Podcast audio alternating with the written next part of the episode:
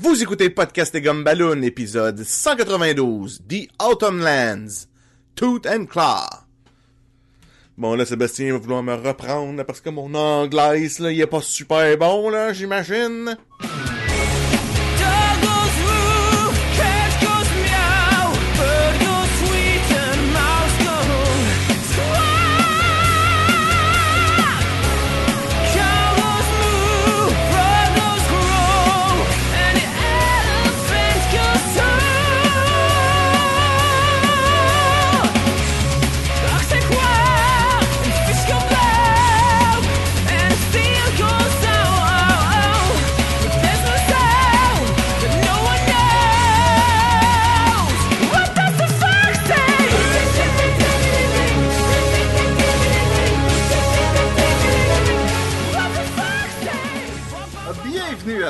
Gumballoon, le podcast sur la bande dessinée, le cinéma, l'animation et la culture populaire en général. Vous êtes en compagnie de Sébastien Leblanc et du moral, Sacha Lefebvre.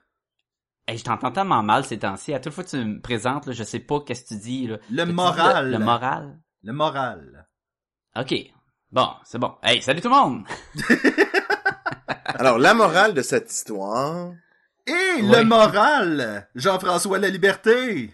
Moi aussi, j'étais un moral. Oui, parce que comme ça, les deux, vous êtes Moreau.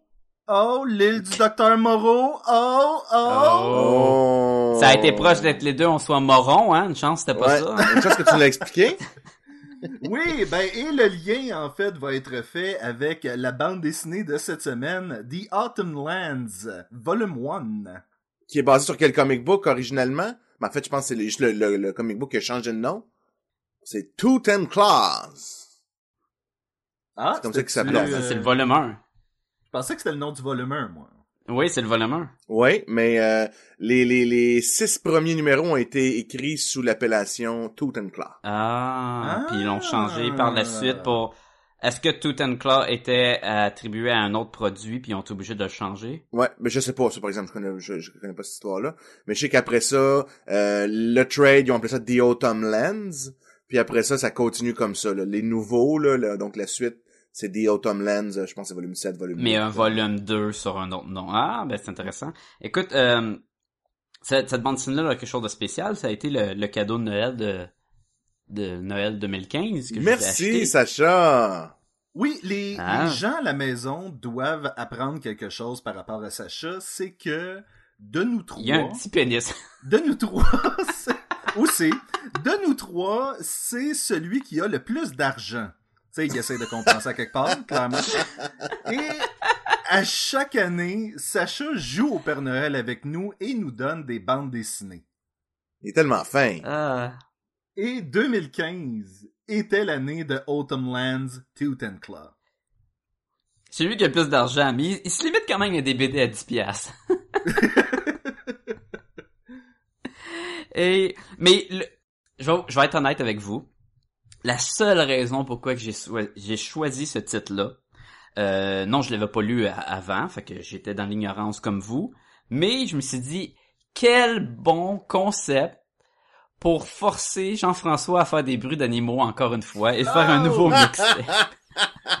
Fait que Jean-François, je vais probablement mettre Ah, euh, ta, chanson au début de l'épisode. Non, non, non! Ça en en prend un nouvel. Jean-François, faut que tu te donnes, Ben, là. Il y a mais- plein d'animaux là-dedans, là. C'est ça, j'aimerais ça que tu nous fasses une nouvelle prestation live. Ok, êtes-vous prêt pour... encore. Êtes-vous prêt pour le son de la girafe? Je vais commencer par ça. Ben, ben oui. Vas-y. Ok, un, deux, trois, go! Et voilà! C'était bon, hein, ma girafe? J'aurais cru que ça aurait été plus vocal que ça, une girafe. Je pense que ça fait pas de son pour de vrai. Eh, Là, ça doit faire un genre. Non, non. C'est, non, non, c'est que ça fait des sons, mais le- le- la tête est tellement haute qu'on l'entend pas. Mais si tu t'approches, ça doit faire une affaire comme, une affaire de même, tu sais. Pas comme... Non, ça c'est l'autre, l'autre extrémité. ça. C'est pas Ok. pareil. C'est l'extrémité moins longue. Mais mettons un bison, ça fait quoi? Fait comme une vache. Ça fait rien, ils sont tous morts, tout doux. Non, c'est pas. Vrai, il y a encore, il y a encore des bisons, Sacha, c'est pas, c'est pas une, c'est pas une race qui existe plus, là. Puis en tout cas, il Ben. tire des flèches grosses comme des bio, là. Ils sont balèzes. Avez-vous pensé à Boromir, là, quand, quand... Les- Leroy s'est fait transpercer par une grosse flèche, là? Non? Non, parce que Boromir, il, il en a mangé, puis il en a mangé, puis il bougeait plus, puis c'était à bout portant, là, c'était... C'était assez intense. Mais là, tu ne donnes aucun, aucun bruit comme ça, là. Pas Euh, de pète, là. non, moi, je, je, ok, je vais, je vais, je vais nous inventer, je vais nous inventer un petit quelque chose. Live, là, là, tout de suite, le pif paf pouf? Ben là, il y a un sanglier là-dedans, là. Commande, lâche-toi lousse, là. Ok. Vas-y, là, pogne-en chacun, là. Wouhou! Wouhou! Wouf, wouf, wouf.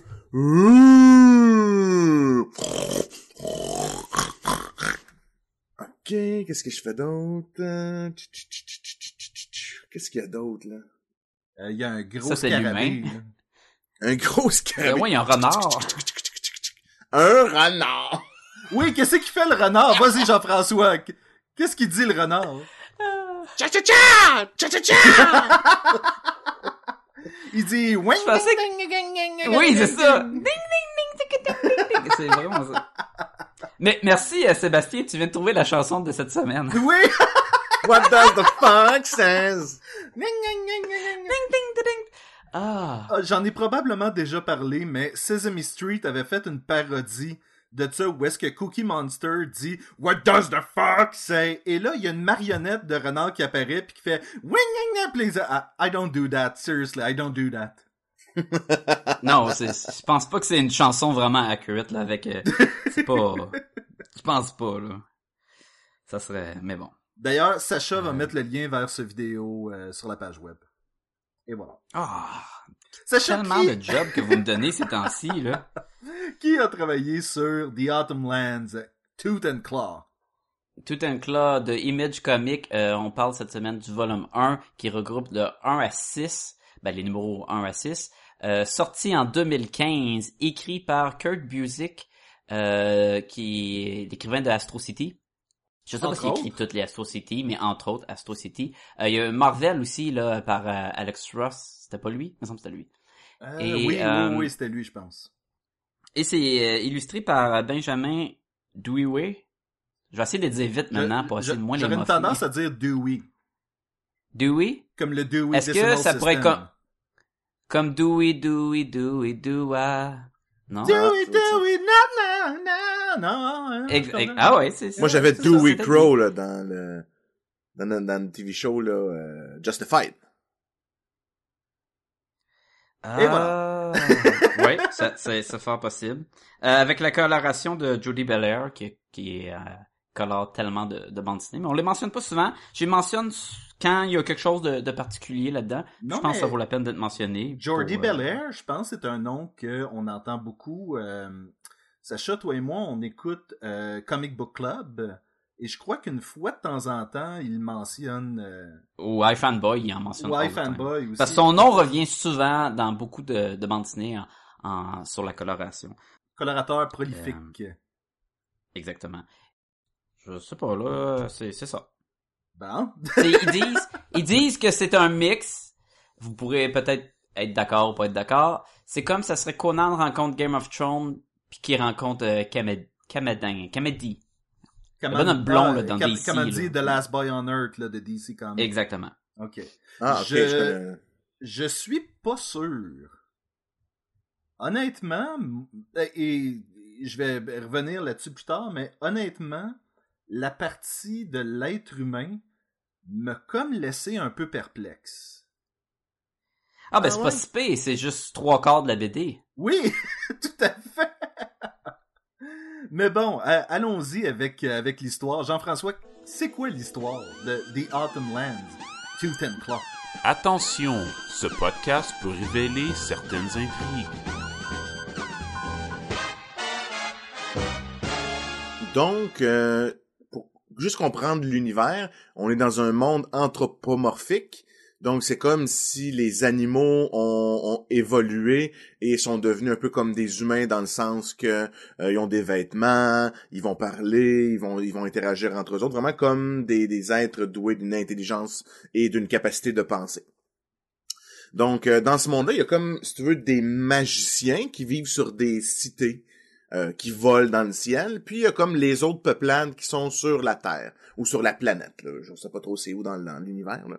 mais ils sont sur la planète, qui sont un peu comme les les travailleurs slash esclaves un peu là, de, de, de- des magiciens qui vivent sur les îles. Mhm. Donc sur les cités volantes, euh, ce qui se comment les magiciens ont des gros conclaves là à la capitale. Puis ils se rendent compte que la magie est en train de tranquillement disparaître. Ça leur prend de plus en plus d'énergie pour faire euh, de pouvoir magique pour faire des choses très simples. Donc ils se rendent compte que la magie est en train de mourir puis ils savent pas trop comment faire. C'est là qu'arrive justement la fameuse euh, euh, euh, j'ai le mot en anglais boar, tu l'as dit tantôt, c'était une Sanglier. une sanglier, donc Garta la sanglier, qui elle a une idée. La, la, la sanglière? Appelons-la comme ça. Un Donc la, sauvage. la sanglière, elle a une très bonne idée qui est de... Ben, une très bonne idée. OK.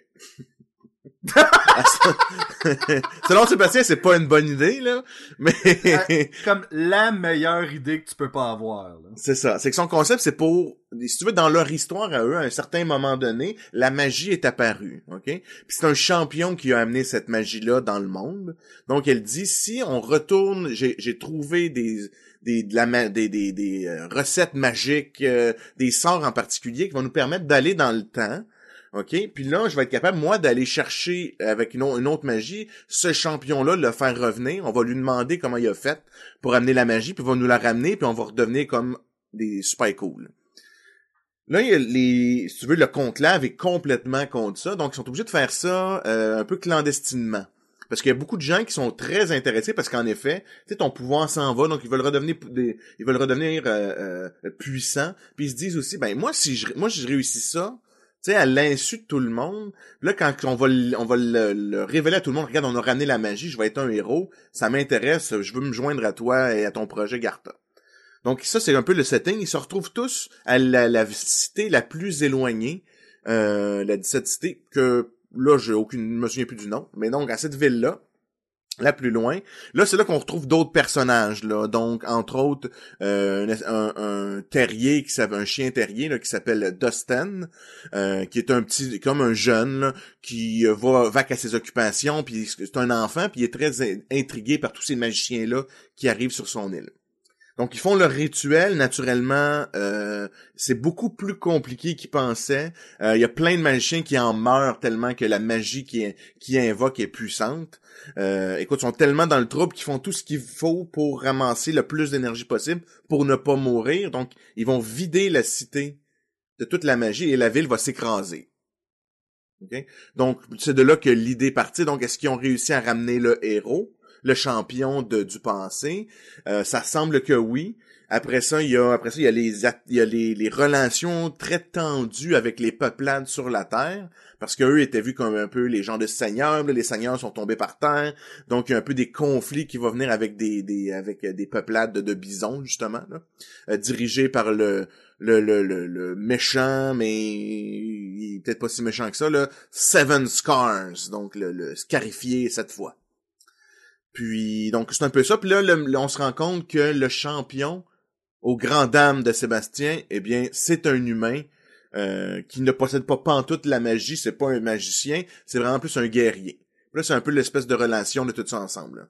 Et aux grandes dames de euh, cette peuplade d'animaux qui, eux, euh, se disaient ben non, c'est clair que c'est un lion des neiges, non, c'est un serpent, non, c'est un oiseau. Tu sais, tout le monde était convaincu que c'était un de leur peuple. Ouais, ouais, toutes Ouais, les... parce qu'ils peuvent pas imaginer que ça soit un, un humain, ils savent pas c'est quoi. C'est ça, le Ça- concept d'un être humain existe pas dans leur tête anyway, donc... euh, Donc ça, puis on suit ce fameux héros champion-là, que lui, il pense pas qu'il est le champion pour deux scènes. Là. A Steven Leroy, qui est un peu justement, je comprends le concept de Conan, là, parce que c'est comme le, le ultimate euh, badass. euh, tu donnes une épée, il va tuer n'importe quoi, il a peur de rien, il, il est ingénieux, tu sais, il y a tout pour lui. Là. Et il y a de la technologie de son bord. Et il y a de la technologie ça. limitée. Donc Oui, je pense que c'est pas, je pense que c'est pas pire, hein, mon. Oui, c'est pas pire, c'est pas pire. Ben, Et- je pense que tu peux faire mieux. Moi, je, je, je recommencerai là. Vas-y, une deuxième Ah ouais, shot, fudge. on va voir si c'est meilleur. Mais refais-le en faisant les voix. rough, rough, rough. Fait que c'est là que Leroy il dit I'm gonna get you! Y a, y a pas un Manny qui était censé courir dans un donjon puis crier son nom à toute tête? Leroy Jenkins! Au moins, tu l'as compris. Ouais, je manque la référence, moi, je pense, peut-être. Tu connais pas la référence de, de Leroy Jenkins? No. Oh man, écoute, ça, ça a été super populaire. Dans les bu- débuts de World of Warcraft, euh, le jeu vidéo, là, tu sais quoi, World of Warcraft? Ça, ça c'est celui où est-ce que les bonhommes sont euh, en cube, puis puis il faut que tu... euh, Non, non, ça c'est Minecraft. Ah, ok, ok, ok. Je suis en train de réaliser que t'expliquer la référence va être plus dur que je croyais. Moving on! Alors, dans un monde avec des orques puis des chevaliers... Non, mais finalement, c'est c'était comme un sur Twitch, sur YouTube dans le temps. Euh, c'était une gang de World of Warcraft, puis euh, il était pour rentrer dans un gros donjon dangereux. Et il y en a un qui est justement, c'était le- son personnage, son nom c'était ça, puis qui décide de partir puis pas attendre tout le monde en criant son nom. Et il attire, là, tu sais, la grow, là, il, il pogne tous les méchants, là, puis tout le monde dessus, puis ça, ça devient le bordel, puis tout le monde va crever, juste à cause qu'il y en a un cave qui est parti, puis il a pas écouté le plan, puis il crie comme un perdu. Puis ça, ça coûte, ça a été, là, partout sur l'internet, là. Ben, je figure qu'un jour, je m'enfergerai dedans. Ouais, mais tu sais, déjà, si t'es pas, si tu connais pas le jeu, t'as moins d'intérêt, mais tu peux comprendre quand même que quand ils font un plan pour attaquer un donjon, puis il y en a un qui décide, non, moi je cours là-dedans, wouhou! Puis tout le monde meurt. tout, puis il fait tout chier, puis tout le monde meurt parce que le plan marche pas pantoute, aucune euh, euh, synergie avec le reste du team. Fait que c'était ça. là. Mais il fait pas ça dans la bande dessinée. Non! Il est plus bright que ça. là. Ben, parlons de la bande dessinée. Euh, Qu'est-ce qu'on a aimé de The Autumn Lands, Tooth and Claw? Ben, moi, je peux... Ben moi je pense. Oh! Ouais, oui, vas-y, vas-y. Non, non, vas-y, moi, moi. Ok, je vais commencer. vous? Non, euh, Moi, ce que j'ai... Ce que j'ai... Après vous. Arrêtez de me reparler par-dessus moi! OK. Alors, moi, ce que j'ai bien Fait que aimé... là, euh, Fait que c'est ça. C'est, c'est, écoute, c'est tout le temps qu'on avait cette semaine. malheureusement, Euh, Jean-François, ton moment est terminé. Sacha, qu'est-ce que t'as aimé de Ah The Autumn Lands? Ben, Je pense que ce que Jean-François a dit résume bien. Là. Je pense Oui, que c'était tout ce qu'on avait aimé. Ouais. 3.5 étoiles sur... Comme ballon sur ça. bon, vous, les gars, c'est quoi vos artistes préférés? Non, mais sérieusement, vas-y, euh, Jean-François. OK. Mais moi, ce que j'ai particulièrement aimé, c'était, c'est l'univers, OK? Parce que Hmm. c'est rare que on- j'ai vu en bande dessinée une aussi, je vais dire, bonne représentation, de, de fantastique. Euh, de, ben, de fantastique, euh, pas le, pas en français, mais plus de fantasy, OK? Euh, dans, dans l'optique que il y a beaucoup de romans qui ont été faits, il y a beaucoup de, de, de, de, de, de nouvelles qui ont été écrites dans le genre de fantasy, où justement, ça peut être des animaux, ça peut être des humains, peu importe. Puis ça, je trouvais que, maudit qu'ils ont bien réussi de la magie. Euh, ils, ont, ils ont bien intégré des éléments, un univers complètement fantastique où justement des cités volantes, des mag- tout tient par de la magie, euh, le combat contre des qui sont pas du tout outillés à faire face à, à la survie ces gens-là qui vivent comme sur un justement sur une île flottante, donc sur un autre dans une autre réalité qui est très loin de la vraie réalité. Donc moi, j'ai trouvé que ça, c'était vraiment un, un point très positif à la série. Euh, c'était du adventure. Il faut, qu'il- faut vraiment qu'il fasse face à des réalités. Il y a des, il y a des, il y a des chauves-souris. Euh, il le, le héros, moi, je suis un fan de Conan le barbare, à la base. Mhm. C'est un de mes héros préférés. Donc, écoute, le gars, je le trouvais super cool. Euh, je comprends pas trop encore pourquoi est-ce qu'il est avec eux autres. Il aurait pu, tu sais, pas vouloir les aider puis partir ses affaires, mais écoute, je respecte ça. Moi, s'ils les aident, j'aimais ça. Fait que, Ouais, mais d'un autre côté, il sait pas pantoute, il est où, il est quand, il est comment, tu sais. c'est ça. Ces gars-là, C'est ils disent qu'ils que sont c'est champion. par des bisons. Ouais. Exact, exact. Fait que moi, ça, c'était un beau point positif. Je trouvais qu'il y avait un côté très jeu vidéo à l'univers que tu t'expliques. Ça faisait très un setting d'un un genre de Final Fantasy avec des cités volantes, euh, de la magie centrale qui maintient euh, la, la société, puis que le petit peuple sur Terre qui ont conflit. Je trouvais que ça faisait très jeu vidéo, puis je trouve ça bien là. C'est vrai que l'univers est intéressant pour ça. Ben, je- on dirait que tu sais, tu parles de jeux vidéo et c'est comme si on suivait l'histoire de Dusty, vraiment. Oui. Et ce que, je, ce que je trouve drôle, c'est que dans un jeu vidéo, on serait parti de la Terre, alors que là, on part de la cité. euh, magique pour atterrir. Tu sais, on dirait que dans un jeu vidéo, tu commencerais par affronter une coupe de petits magiciens jusqu'à temps que tu arrives au Big Boss. Genre. Right? Oui, mais comme que tu dis c'est le on suit lui, mais on suit lui dans le sens qu'il raconte, mais on va autant suivre quasiment lui euh, la la fille cochon sauvage puis le notre champion aussi là. Oui, mais Comment notre, notre narrateur, c'est Dusty, par contre. C'est c'est c'est Dusty, oui. Oui. Mais je trouvais ça intéressant de suivre un des membres de cette cité un peu corrompue, parce que dans le fond, on découvre que son père maltraitait les bisons. Si les bisons haïssent autant le peuple qui vivait dans les nuages, c'est parce qu'il les maltraitait, là. Oui. Tu fais pas qu'est-ce que je te dis, ben je vais, je vais t'éclater la tête, là. Oui. Et je vais te payer des pinottes, malgré le fait que tu m'en donnes plus. Et si t'es pas content, ben je te sac un euh, sortilège d'en face. Tu sais, c'est, c'est vraiment... Au début, tu l'aimes pas, le père à Dusty, là. Non, t'es comme genre, ouf. De toute façon, Et tu l'aimes pas pas bien ben longtemps, là, parce que... Oui, c'est ça, t'as pas de moment de l'aimer plus tard non plus. Ben écoute, c'est pour ça que je disais que tu sais quand je comparais Conan, Game of Thrones puis euh, Kam- Kamandi, je trouve je trouve que la partie c'est je trouve ça juste, c'est vrai, c'est une bonne comparaison. La partie Game of Thrones où il y a plein de personnages, mais ils ont tous quasiment un côté que c'est pas des héros, tu sais, ils ont tous leur propre agenda, puis je trouvais que là-dedans aussi dans Citadel le monde était bon, mais il était pas. À part de Dusty qui est bon par son euh, sa naïveté, Exact.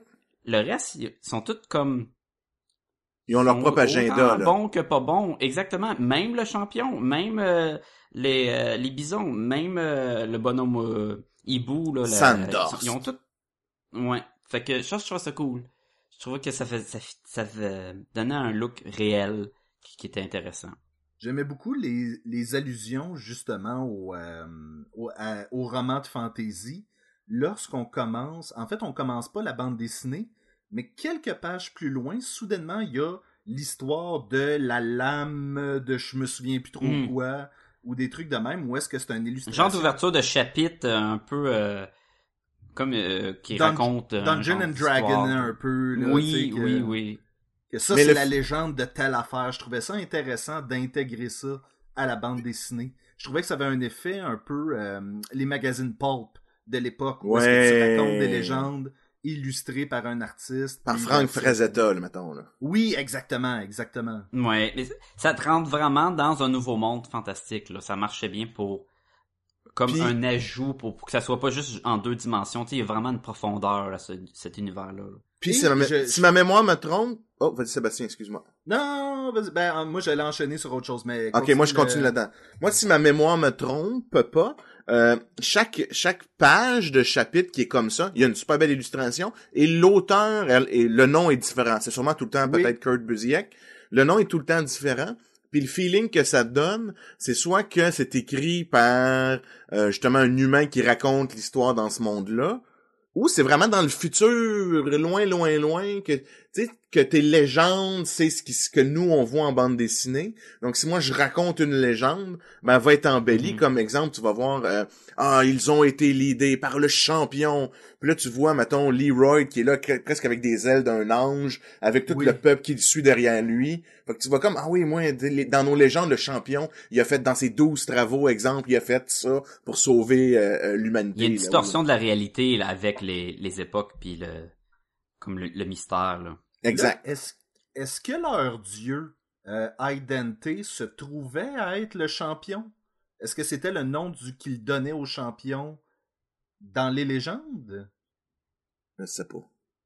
Parce que... C'est pas quand les pâtes collent au plafond, ça? Sont, il était C'est Al- dente, c'est al dente. ça, Sacha. Mais, euh, mais le terrier Dusty, on va le voir à quelques reprises faire ces trucs d'obéissance. Et ça, j'ai trouvé ça intéressant pour un chien de faire ses 32 et 1 obéissance. Ouais. Et ça, c'était les prières aux 32 dieux et à celui qui est above all, au-de- au-dessus de tout, Idente. Ah, qui était le champion. comme, Ouais, c'est ça. J'avais l'impression que c'était lui. Donc, ces légendes-là sont à la fois peuvent à la fois être les légendes du futur ou du passé de Idente. Ah, c'est cool, ça. Ça pourrait bien de l'allure. Tout ça, puis après ça, il va jeter son petit pipi, là, dans le... Pareil, pareil. Mais ce que je trouve aussi cool, tu mentionnais du chien puis de l'obéissance, je trouvais que même si on est dans un monde anthropomorphique, on a quand même mis la place à l'essence de l'animal en soi. Oui. Tu sais, on avait le hibou qui était tout le temps en train d'observer tout le temps. On avait le renard qui, qui était rusé, qui manipulait le monde. C'est un Et- coyote, là, mais OK. Un coyote, ben je pensais c'était un renard, mais ouais. Mais c'est à peu près pareil, t'as raison pareil, parce que ta description reste super bonne, là. Et, selon moi, ce qui était le meilleur, c'est que quand on est arrivé à l'homme, mais c'était le plus cruel, puis le plus... qui pensait avec la logique, puis qui était prêt à sacrifier du monde pour arriver à ses fins. Puis souvent, on compare l'être humain comme étant le... C'est lui le, le plus terrible des animaux sur la planète, là. Oui, et qu'il va eux-mêmes, arriver à ses fins. bien, on Et- ça, le bravo. de wild animal. Mhm. Ouais, parce qu'il est violent, là. Oui. Il est violent, mais écoute, la passe qui dit on va faire tel plan, puis là le monde va me suivre, puis ils vont être en sécurité, puis là euh, il y a quelqu'un qui lui dit le monde va pas t'écouter, puis il dit je le sais, puis la moitié vont se faire tuer par la première attaque, puis le reste vont m'écouter parce qu'ils vont avoir peur, puis on va avoir moins de bouche à nourrir, fait que ça va marcher encore mieux. Puis ils sont comme euh, hey c'est euh, c'est intense là comme plan là, je trouvais ça, je trouvais que ça marchait bien, ça en enlève, je le trouvais cool le héros, puis je le trouvais encore plus cool la façon qu'il représentait que ben ça c'est un humain, là. c'est pas, il pense pas comme les animaux non plus. Je, je l'avais pas vu de même, mais je trouve que t'as super raison. Tu sais, parce qu'en plus, tu sais, il est très stratégique. On voit que c'est un gars d'armée, là, puis clairement, là. Oui. Puis, Mhm. tu sais, il tend un piège euh, à la peuplade des, des bisons qui pensent, eux autres tendent un piège, mais ils se font avoir, là. Puis, écoute, tu sais, il fait a plein, plein, plein de bisons qui se font tuer, c'est incroyable. Puis là, les autres sont genre là, mon Dieu, c'est, sont comme pas habitués de tuer du monde, là. Tu sais, on voit ça jamais, là, ils sont tous là. Qu'est-ce qu'il a fait? C'est terrible, il y a plein de membres qui sont morts, comment ça? On aurait pu le faire d'une façon pacifique, blablabla, blablabla. Puis là, t'as le, le, le méchant euh, hibou, tu sais, qui dit genre, hmm, moi, je trouve ça plutôt ingénieux. Oui. C'est ça, c'est, intense, mais c'est ingénieux à la fois, tu sais. puis- Ouais, parce que Je- je mili- trouvais- je militairement, il a, il a fait exactement ce qu'il aurait dû faire, là. Le Ce champion. que je trouve cool aussi. Oui, excuse. excuse. Ouais, vas-y, vas-y. Ben, je m'en allais dire, le champion peut être un peu décrit comme un héros des films des années 80, où est-ce que un ex-militaire se réveille dans une planète avec des patentes et doit tout faire pour survivre, et il fait sa loi. Tu sais, genre, à un moment donné, il y a un, il y a un je pense, c'est un gros chien qui vient l'affronter, et il se retourne. Ouais, un genre de gros pug, là. Oui, c'était ça, c'était un, un pug. Et il se retourne même pas. Et, et il est vraiment comme. Tu sais, j'ai comme. Est-ce que tu veux vraiment que je me retourne? Puis là, il s'en va. Puis j'étais comme. Ça fait années 80 comme attitude. Comme espèce de. De héros euh, qui, qui arrive et qui est Qui est trop badass, là, qui- Oui, exactement. le Chuck Norris de la gang. Mais ce que je trouvais aussi très cool avec ce moment-là, c'est qu'encore là, il était, tu sais, il y avait la logique. Il dit, vous pensez que je suis votre champion? Fait que si on se bat puis tu me tues, ben vous avez perdu votre champion. Fait que c'est pas vraiment bon pour toi. Puis si je suis pas votre champion puis je te tue, c'est pas vraiment mieux pour toi. Fait que tu sais, tu vraiment qu'on se batte? Ça donne rien, là. Puis l'autre qui est comme, ben, euh, ouais, ok, sais. tu veux-tu vraiment Je que je me retourne? Tu veux-tu vraiment que je me retourne? Surtout que j'étais tout nu tantôt puis j'ai tué à peu près 15 bisons, là. Oui. Euh, je trouve ça cool qu'il vient comme d'un... Là, est-ce que c'est clair qu'il... Est-ce qu'il vient du futur ou il vient juste d'un autre monde pis on non, sait pas? c'est pas clair parce que lui, à un moment donné, mentionne que ça, c'est peut-être son futur. Où est-ce que les animaux vont... À la avoir- Planet of the Apes? Exactement ce que je me disais. C'est Ben, ça le concept. Planet of the Apes. Mais c'est ça le concept. Ils allaient, eux Oui. sont allés les chercher dans le passé, dans leur tête, là.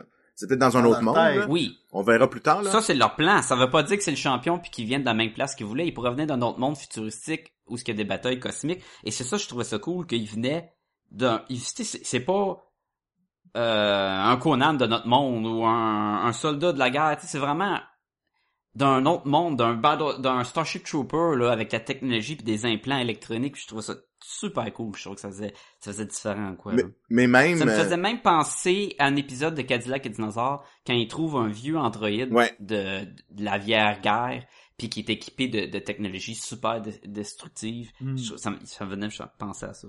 mais ça veut pas dire, c'est pas parce qu'il il était très technologique que ça peut pas se passer dans le passé non plus, là. Parce que même, même dans... Non, je, je, ça un n'enlève pas l'autre, c'est juste qu'on ne sait pas confirmer. Non, exactement, mais ça se peut aussi qu'il y a eu une, une super révolution il y a genre 10 000 ans, puis que suite à un cataclysme, tous les humains sont morts, puis là, c'est les animaux qui ont pris le dessus, là.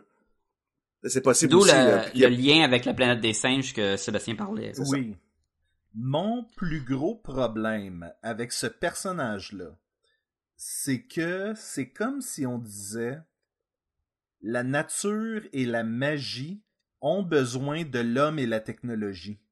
Et on dirait que j'étais je le sentais pas encore au moment où le personnage est arrivé.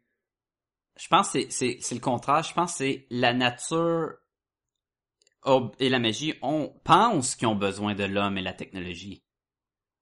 Ils Et je pense que c'est ça qu'on va voir aussi, c'est qu'ils ont peut-être pas besoin de lui, puis de le voir c'est- sa façon d'agir, même on le voit là-dedans que c'est pas ce qu'ils pensaient que c'était pour être aussi là. Non, et j'aimerais que ça s'en aille vers ça dans le futur. On, euh, on, on a malheureusement pas lu le volume 2.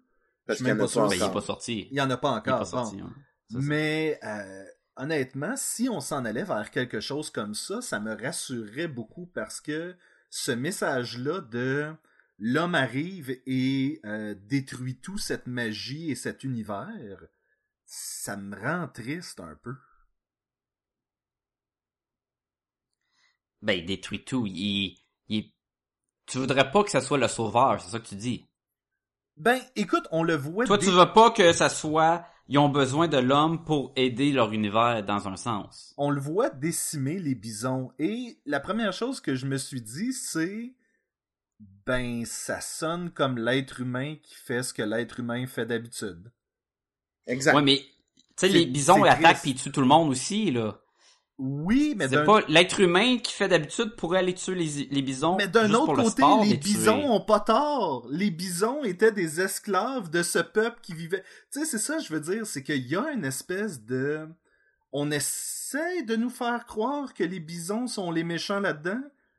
Mais Non, ben, encore là, c'est, c'est, moi, ce que je pense, c'est que c'est pas blanc et noir, c'est très gris.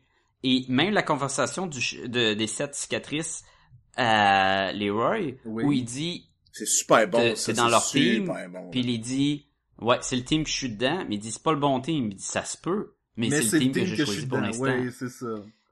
Et tu sais, il- c'est vraiment dire, je sais pas qui qui est bon, qui qui est pas bon, là, il fallait que je prenne un team. Puis Mais- il a pris celui-là. Fait et qu'il va ça- se battre contre eux. Et ça, ça me ramène à ce que je disais tantôt. C'est un héros typique des années 80. Ouais, ouais. Où c'est comme, c'est, that, that's where the chips have fallen. Tu sais, il est vraiment comme, c'est comme ça que ça se passe. It's my way or the highway, là. Mais il est un petit peu plus intelligent quand même que ces héros-là. Tu sais, dans le sens que quand justement cette discussion-là, il dit aussi, euh, il, il dit à Seven Scar, attends, faut que je me le retrouve là, dans ma tête. C'est ça, il, parle de dans tête. attends, faut que je le revienne là, je l'avais dans deux, je l'ai perdu. Tu vas-tu répéter mot pour mot ce que Sacha vient de dire? Non, non, non. Il va juste mieux le prononcer. Fait que, Oui, c'est ça. Fait que, Ah. Sébastien, comment t'as fait? Qu'est-ce que t'as fait en fin de semaine? Ah, pas J'ai oublié. Fuck, je l'ai oublié. La fin de semaine commence maintenant, fait que c'est un peu dur de répondre à cette question, mais... Le monde ne le savent pas, le monde qui nous écoute. en théorie, le podcast sort le lundi ou mardi, fait que, tu sais. Oui, mais le monde savent qu'on enregistre pas ça live le matin, là. Mais pas le monde dans le futur très lointain. Non, c'est vrai, ça. Un jour, le Où champion la magie va écouter est podcast et Gumballoon et se demander où est-ce que JF Ah oui, c'est ça, je m'en souviens là, ok. Je m'en souviens. Ah, ok. Donc, c'est ça. Donc, Leroy, bon quand, Leroy il jase avec euh, Seven Scars, il, Leroy, il dit, euh, mais tu sais, euh, je sais que ce qu'ils t'ont fait, ce qu'ils ont fait à ton peuple, c'est pas correct, mais les gens qui sont là, il y en a qui c'est des caves. Tu sais, puis clairement, il dit là qu'on a besoin d'imbéciles, puis lui c'est un imbécile, puis il va tout le temps en avoir.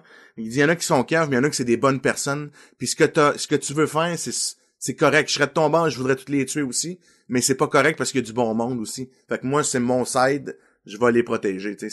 Je trouvais ça bien. Tu vois qu'il y a quand même, il a réfléchi aussi au côté des bisons, puis il les comprend. C'est juste que ben, si tu veux, Mhm. euh, machismo. Mais ce qui est weird, ce qui est Ouais. bizarre, en fait, c'est que ce personnage-là est le champion. Et donc, pourrait aussi bien être le, est est supposé être le champion de l'univers, là. Mais ça, c'est une affaire. On sait pas si c'est le champion. On présume. Il y a tellement de trucs, il y a tellement de trucs qui ont pu mal se produire lors de leur incarnation de magie que, tu sais, oui, c'est un guerrier, ça on le sait. Qui a été pris d'un autre moment ou d'un autre monde. Mais je pense que ça va être une grosse quest dans l'histoire de, de Autumn Land. Ça va être, est-ce que c'est le champion? Ça l'est peut-être, ça l'est peut-être pas. Est-ce que ça l'est pas puis il va le devenir, tu sais? Qu'est-ce qui se passe avec ça? Et je pense que c'est ça qui était bien intégré dans le premier volume. Puis même eux autres,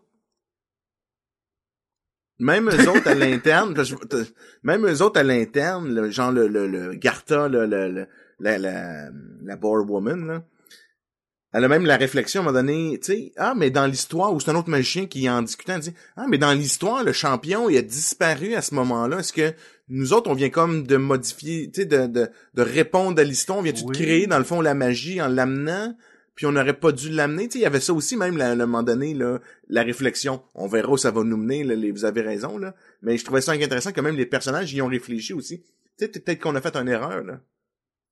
Puis moi, je m'en allais dire, faut comprendre qu'à la fin, on sait pas ce qui arrive avec le champion ou avec Dusty, parce que le champion se fait exploser avec un pont et tombe à l'eau euh, pendant une tempête, et Dusty va sauter à sa suite pour essayer de le retrouver. Et on ne sait pas qu'est-ce qui arrive aux deux personnages. Ça va être à suivre. Puis Seven Scar, il est peut-être pas mort non plus. C'est vrai. C'est vrai. Est-ce que- Parlons du look. Je m'en allais dire, est-ce que, vous, est-ce que vous pensez que Dusty va tirer sur le corps du champion puis il va manquer une partie comme dans We Tree? Good dog. Je, je, sais, je sais pas. hein, Il, il a de l'air moins balèze que dans Retreat. de Il a de l'air peut-être un petit peu plus euh, peureux, puis euh, c'est fidèle, puis c'est tout. Là. Toi, tu demandais, tu demandais quoi, Sacha? Excuse-moi, je t'ai interrompu. Le visuel, je veux qu'on parle du visuel. Il je pense qu'il y a une job incroyable sur euh, la création des personnages, de tout le monde anthropomorphique, les différents animaux. Tu sais, on s'est pas Ah, limité à ben c'est des chiens contre des bisons. Tu sais, c'est c'est vraiment tout sont toutes là là. Il y a vraiment un détail puis un souci du Ah ouais, design, des le gazelles, linge, des rongeurs, des coyotes, euh, c'est une ménagerie au complet là, qui est là. là.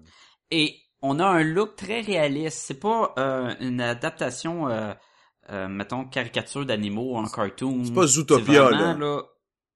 Non, c'est vraiment tête de cochon, tête de bison, tête de lézard. Tu t'as l'impression que c'est vraiment, mettons, le rat qui se tient sur deux pattes puis qui, qui s'est habillé un matin. Là, tu sais. Je trouve que ça donne un look encore plus unique et moins un petit peu moins caricature que mettons avec euh, Black euh, Black Black Sad. Où on a un look, oui, c'est réaliste, c'est super beau, mais d'un d'un autre côté, tu sens le le, le côté Walt Disney, Ah, le ouais, côté ouais. euh, sourire plus grand que ce qu'il faudrait, les gens de design. Là-dedans, ils sont vraiment, c'est des animaux. Tu, Et je trouvais ça tu reconnais la race des chiens, bien, là. là.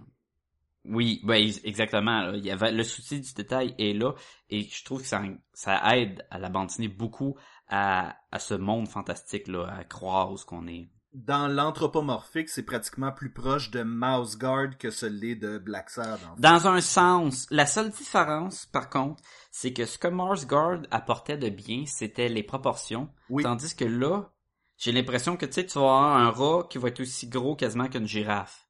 Et ça, est-ce que ça s'explique par l'intervention de l'homme qui aurait génétiquement modifié les Oh boy. animaux? Et d'où, d'où la pensée à l'île du docteur Moreau, qui était justement un scientifique qui avait modifié les animaux et les avait laissés tu sais, sur une île, puis eux autres avaient comme évolué un peu de ça. Ou, comme tu disais, Mais à quand, à quand le petit pianiste qui là. va jouer sur le piano? Hein? Tu sais, dans le film, là, l'île du Docteur Moreau, là. Non, le, le remake, en tout cas, il y avait un J'ai, pas vu, pianiste qui j'ai pas vu le là. film. Désolé. Ben là, tu fais plein de références. Au moins, t'as lu le livre. Y a-tu un petit pianiste dans, dans le livre? Un petit pianiste de 10 pouces, là, comme la joke? Je m'en allais le faire, oui. Tu penses-tu vraiment que j'ai demandé un pianiste de 10 pouces? Tu sais, si on continue à 12 faire la joke que t'as un petit pianiste, là. oui.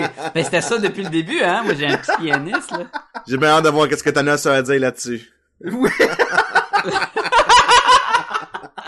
Ah, Thanos! Oh. Euh, Mais visuellement, c'est vraiment intéressant, puis on dirait que pendant la lecture, des fois, ça me frappait à quel point ça avait l'air d'une réaction d'un animal. Pour Ouais. vrai. Donc, j'imagine qu'il dev... l'artiste a dû utiliser beaucoup de photos références, là. Parce que même à un moment donné, Leroy, il devient comme bien bodé-bodé avec Dusty. Puis, tu sais, il flatte comme un maître flatterait son chien. Tu sais, genre, il te gratte en arrière des En oreilles. arrière de puis oui. Puis l'autre fait c'est comme un chien frais là, t'es comme genre OK, ça c'est tu sais, le gars il est, il est tout de suite il est en train d'imposer son, son, son autorité là. Il y a, il y a une passe à Mané que j'ai trouvé bizarre. C'est quand, quand la, la, la citadelle s'écrase et il y a- c'est un massacre, puis il y a du monde de mort, du monde de- de- dans des arbres, du monde coupé en deux. On voit une fille euh, cochon qui, ben dans le fond, c'est pas une truie, Oui. c'est ça? Oui. Euh, coupée en deux avec les tripes sorties, mais tu y vois la poitrine révélée, puis elle a comme une vraie poitrine de femme et non comme six paires de seins ou en de Et- même. Puis je trouvais ça weird comme choix. Et ça revient à ce que je disais tantôt, donc peut-être que c'est le résultat de j- De modification, modification génétique. génétique quoi? Peut-être. Peut-être. Mais elle- je trouvais ça, là c'est pas expliqué, mais comme qu'on avait un souci du détail réaliste des animaux, Mhm. je trouvais que ça, ça ressortait. On débarquait de là avec ça. Mais est-ce que c'est un indice ou c'est un choix? On le sait pas encore. On, ben c'est ça, on le sait pas.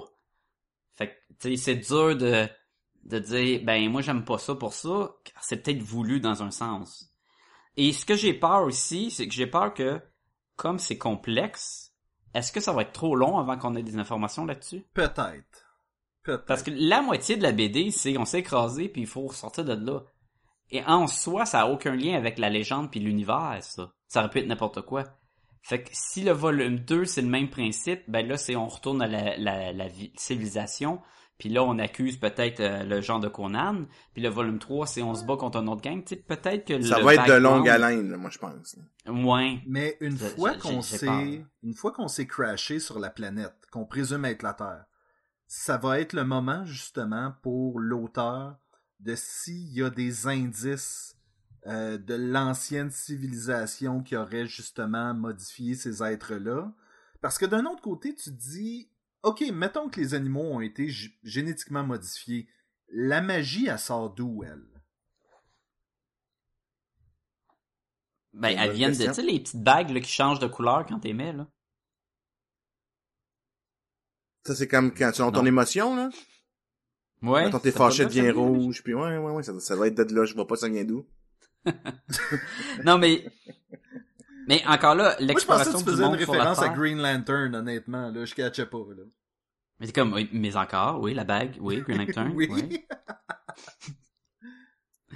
Euh, Mais je peux-tu te prendre au vol la que- magie? Je peux-tu prendre au vol le concept de la magie? Oui, vas-y, Moi, ben, vas-y. moi j'ai- je suis un grand joueur de Donjon Dragon.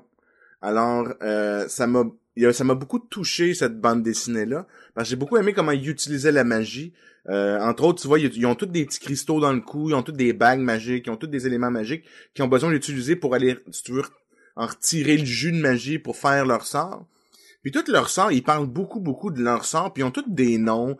Euh, hey, t'as-tu, est-ce qu'il y a quelqu'un qui se souvient de ce sort-là aujourd'hui? Ah oui, oui, moi, il me le reste encore, ok, fais-le. C'est vraiment comme la, typiquement l'utilisation de la magie de Donjon Dragon, où le magicien, genre le matin, lit son livre, a juste le droit d'avoir trois sorts dans sa journée, donc il en lit trois, il y a pas les autres.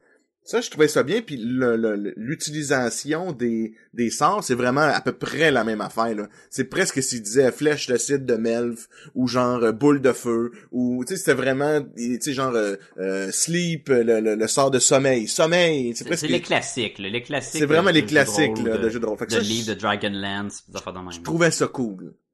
J'avais je comprends que l'impression que ça avait Ça peut rien dire à Sébastien. Là. Ben non, mais j'avais l'impression que lorsque, par exemple, on voit le père utiliser un sort qui a déjà été préparé d'avance, mais qui a comme été confiné à son cristal. C'est comme un, un sortilège que tu aurais préparé d'avance pour qui soit automatique. J'avais l'impression que c'était un truc très... Le charger, mettons. Ouais, ben j'avais l'impression que c'était un truc très Dungeon and Dragon. Tu sais, c'est comme, avant d'entrer dans le donjon, je prépare le sortilège de C'est exactement affaire, ça. Ouais. Oui. Ouais. Moi, j'aimais ça, là, mais je comprends qu'on peut ne pas aimer ça, là. Moi, je trouvais ça bien. Ça me fait un petit là. Ah oui, il a, il a dû jouer à Dungeon and Dragon avec Kurt Busiek. Puis...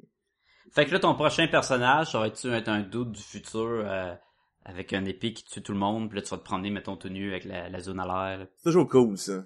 C'est Seven Scar, en fait, Jean-François. Il balèze le concept de Seven Scar. Il y a vraiment Oui. sept grosses cicatrices dans la face. Ça, ça veut dire qu'il y a quelqu'un là qui a essayé de l'arrêter puis il a donné sept coups d'épée, genre, puis l'autre il a jamais arrêté puis il l'a clairement tué. là. Ou c'est c'est... peut-être pas de la même fois, là. Ouais. C'est peut-être... euh, Ou, ou il s'est collé à la face trop proche sur un moule à gaufre puis ah! Ouais. Puis ça a fait comme un genre de quadrillé dans la face. Moi, je pense que c'est plus ça. Tu sais que il y a- peut, la hein. technologie qu'ils ont trouvé du futur parce que les humains mangeaient des gaufres. Puis là, il s'est cogné, tu sais, il était trop chaud, il s'est cogné la face dedans. Puis... Il a pas de l'air super intelligent de base, que. Ben, il a l'air d'un gros barbare, là. Ouais. Et c'est peut-être Um, euh, c'est peut-être aussi un espèce de tu sais tantôt on parlait du hibou qui est très observateur et maniganceux et tout le kit.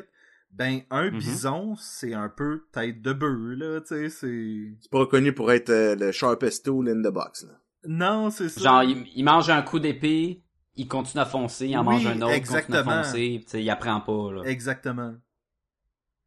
Puis ce que j'ai aimé aussi, c'est que tu vois que Seven Scars, parce qu'il est pas juste méchant, euh, il, a, il a à cœur aussi son peuple. Tu sais, il était fâché contre le père de Dusty, parce que justement, là, écoute, euh, moi, je travaillais fort, puis euh, ça, j'aurais pas assez de, pour, pour me guérir, on n'a pas assez de magie pour guérir, puis se nourrir, puis euh, whatever, là.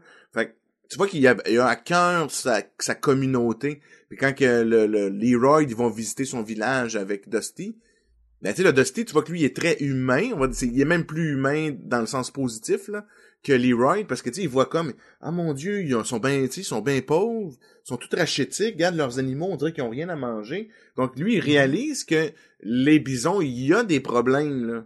Ils ont pas assez à manger. Il y a quelque chose qui se passe, qui fait que c'est peut-être pour ça qu'ils sont en beau fusil, là, contre les, les gars des mondes, des, des, les, contre les magiciens, là. Et tu disais, le Seven Scar, il est pas juste méchant. Je suis même pas convaincu qu'il est un peu méchant. C'est un général d'armée qui prend les décisions qu'il doit prendre pour son peuple. Là. Je suis d'accord, je suis d'accord, oui. Ouais, mais on, on, on suppose qu'il y a un côté méchant quand il a attaqué plein d'innocents pour les tuer à coups de hache. Oui, mais d'un autre côté, son peuple est opprimé depuis tellement longtemps, tu sais. Je veux sais, je te dis pas qu'il n'y a pas une bonne motivation. Je Non, te dis que c'est tu ça. peux pas le voir comme un héros non plus dans le, dans le, le script, Et, mettons. et c'est ça, c'est que on a des protagonistes, mais on n'a pas de héros. Euh, sauf ça. sauf peut-être Dusty, justement, qui... Oui. Ben, encore là, il, il est fidèle, mais le- je le trouve pas comme un héros, là. Je sais pas. Mais, moi, mais je il est pur, comme- tu sais, il y a une naïveté, puis il y a- une pureté Mhm. que les autres ont pas. Et Jean-François, tu parles beaucoup de la quête du héros, et c'est sa quête à lui. Je C'est pense sa que quête oui. à se trouver et à se définir en tant qu'héros. Puis là, son Obi-Wan Kenobi, ben c'est Stephen Leroy. Qui est peut-être pas le meilleur, là, mais... Non. Fait que lui, ça serait comme le... le- Ah, c'est ça que t'as dit, que c'est le Anakin? Il a, il a dit. Obi-Wan, en fait. Non, toi, t'as C'est Luke Skywalker. Anakin, moi, moi, mon le héros de Star Wars, c'est Luke Skywalker. Ah, ok. fait Je pense que comme... Moi, je le verrais plus comme Anakin dans l'épisode 1, là, tu sais. Il, il est comme là, mais... Tu sais, il tombe un peu ses nerfs. Moi, j'ai pas dit Anakin en passant. Je sais pas d'où tu sors Anakin. Non, je m'en allais le dire, puis là, j'étais comme, tu l'as-tu dit? Parce que je voulais pas te répéter. puis- Euh, autre chose que vous avez aimé? Ben là, à un moment donné, euh, on en a dit beaucoup. Ok, chose qu'on n'a pas aimé. Cha- Ben, moi, la chose que j'ai pas aimé, c'était ce que je vous ai dit tantôt par rapport au personnage et cette espèce de vision qu'on a un peu glauque de l'être humain. Mais sinon, ça a pas détruit l'histoire, ça m'a juste laissé avec un, un, espèce de hum, d'amertume. Tu sais, c'est de ces fois où est-ce que tu fais comme ouais, les êtres humains des fois pas toujours hot, hein? Avec un petit goût métallique dans la bouche, là. Un petit goût métallique dans le Hmm. C'était mon sang. Parce que t'as trop... T'as mordu ta langue. Oui, exactement. Face à la cruauté de Je veux l'homme. comprendre. La technologie de Leroy, là, il y a comme des- on peut, on, comprend qu'il y a des genres d'implants électroniques, Mhm. puis qu'à date, ça lui permet d'avoir une vision comme à- avoir un, un Google Glass, un enfant de même, là. Oui, il y a accès à de l'information euh, chimique, euh, ben chimique, je veux dire. Ben, pas chimique, c'est, c'est de l'information, puis ça y dit des, des recettes ou des trucs de même. Mais à un moment donné, je- j'ai cru comprendre que cette technologie-là avait brisé dans son bras, fait Oui. qu'il pouvait plus l'utiliser. Puis à un moment donné, il le réutilise, fait qu'il l'a-tu réparé? C'est ça que j'ai manqué? Non, mais il y a des tatous partout. Ouais, si tu regardes, il y a le, le gars, il y a, il y a des tatous partout, là. Fait que ça doit être justement des différentes applications, là. Que je, j'ai déjà déduit Oui. que c'est ça, là. Ouais, mais à un moment donné, il utilise sa supervision. Et là, Ouais. elle arrête, puis il fait, hein? Puis il regarde son bras, puis son bras, il, il- fait des étincelles comme un court-circuit. Ah, moi, je pense que non, il est comme déçu. il touchait son bras pour partir un, un affaire, là, qui a- que lui a sauté. Mais les goggles, ils ont toujours l'air de marcher parce qu'ils l'utilisent assez souvent, là. Ah, ok, fait que c'était juste pas clair qu'est-ce qui était quoi, là. Puis il a jamais montré aux autres, il a jamais montré aux autres qu'il y a, des, a cette technologie. Il a même Dusty, il a pas vu qu'il y a ça, là. À chaque fois qu'il l'utilise, Dusty est en arrière de lui, puis il met ses lunettes, il regarde, il calcule, il fait ses plans. Je pensais C'est Sacha, comme un, que principe pour que- qu'il y ait d'autres powers plus tard, puis on sait pas. Ouais. Mais je pensais que tu disais qu'il réutilisait éventuellement ce qu'il avait euh, fait des flamèches dans son bras, puis je suis comme, me souviens Mais pas. je pensais que c'était le, le, le remote control, dans le fond, de ses lunettes. Ah, Parce que ça avait ok. arrêté ses lunettes, puis là, il fait comme, wow, pourquoi que mes lunettes marchent plus? Puis il regarde son bras, puis il fait des flamèches. Non, parce que ça, c'est quand il se pèse entre les deux yeux que les lunettes s'activent. C'est ça, exact. Puis, euh, Mais bon. Fait qu'on sait pas qu'est-ce que son bras était pour faire, puis ça a juste fait des flamèches. Mm. Euh, toi, euh, Jean-François, t'as-tu des affaires que t'as pas aimé? Moi, j'en ai un. Moi, ce que je vous dirais, c'est que le trop, c'est très réaliste en comme dessin, on l'a dit tantôt.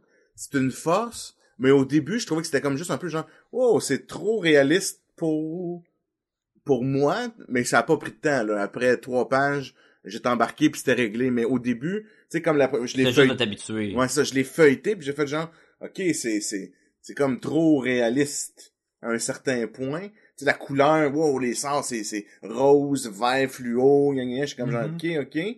Mais après, justement, après cinq pages, là, trois, quatre pages, là, je t'embarque puis je m'en fous, j'en veux plus, puis patati patata.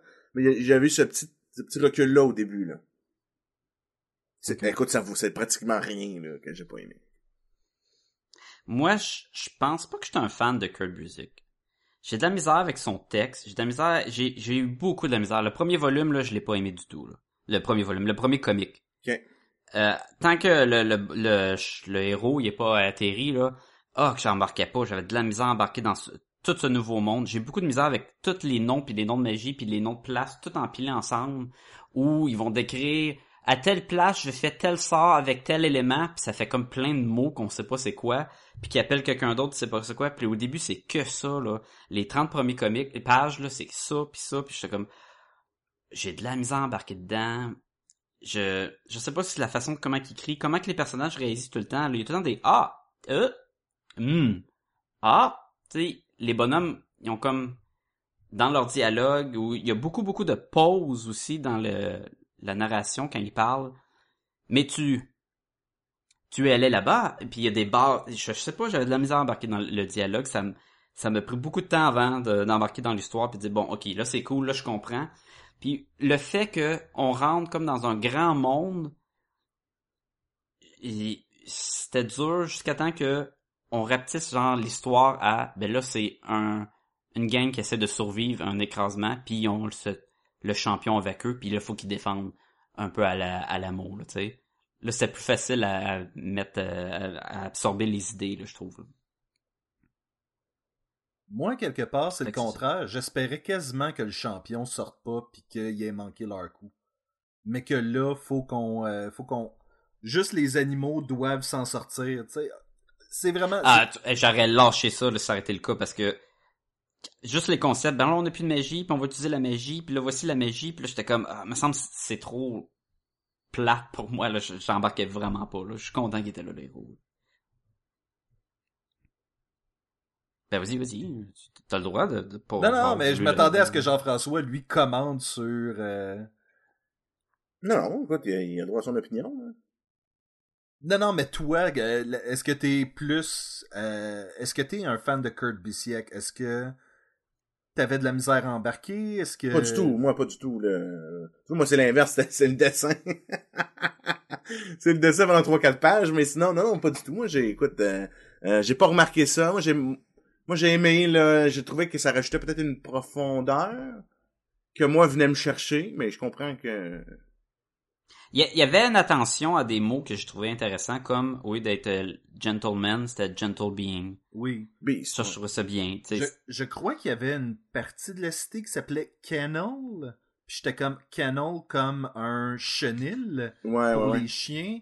J'étais comme, est-ce que Mhm. les mots sont là pour nous faire penser justement que ces, ces, ces, ces infrastructures-là d'un chenil ou un truc de même ont déjà existé avant, là? Puis le seul qui sacre, c'est vraiment Leroy, là. Et ça, c'est dans le premier mot qu'il dit quasiment, là. Oui. Get the fuck out of here! Je trouve ça, je trouve ça bien. Ah, ils ont rejeté un homme. Puis il traite de moron, puis euh, tu sais... Ah, ils envoient chier puis tout, là. C'est. Je trouve ça bizarre que, genre, la première chose qu'il fait après s'avoir battu, c'est de se raser, là. Comme si c'était un moss, là. Faut... Là, je me rase, là. tu sais. Mais bon. Ben, il essaye de se différencier des autres bébites à poils en ayant le moins de poils possible. On n'a pas vu, mais... Ça, c'est bien quand, quand il arrive puis il est à terre dans le sang, là, après la bataille, puis le bonhomme hibou, il arrive puis il dit, c'est ça votre champion, là? Il y a, il y a pas de griffes, il y a pas de cornes, il y a pas d'écailles, il y a pas de d'ailes, y a pas... rien. Tu sais, c'est vraiment le contraste de l'humain avec euh, le monde des animaux, puis je trouve ça bien, là. Il va faire quoi, là? Mais il a battu plein de monde parce que c'est un tacticien. c'est un- Est-ce Toi, qu'on Sébastien, qu'on peut donner une note. Toi, t'as même pas dit qu'est-ce que que- t'as pas aimé. Toi, Sébastien. Qui ça? Moi, ça? Ben, ben oui. il avait j'ai- dit à travers de ce qu'il avait aimé. Oui, puis Ah, honnêtement... Je vais, je vais insister sur le fait que j'ai pas l'impression qu'on sait vraiment où cette histoire-là s'en va. Moi, personnellement, j'aimerais qu'on suive un peu plus Dusty. Je m'en sac un peu de l'être humain. C'est, c'est là où j'en suis. Je m'en sac un peu. Ouais, on va avoir des belles notes différentes, ça va être bon.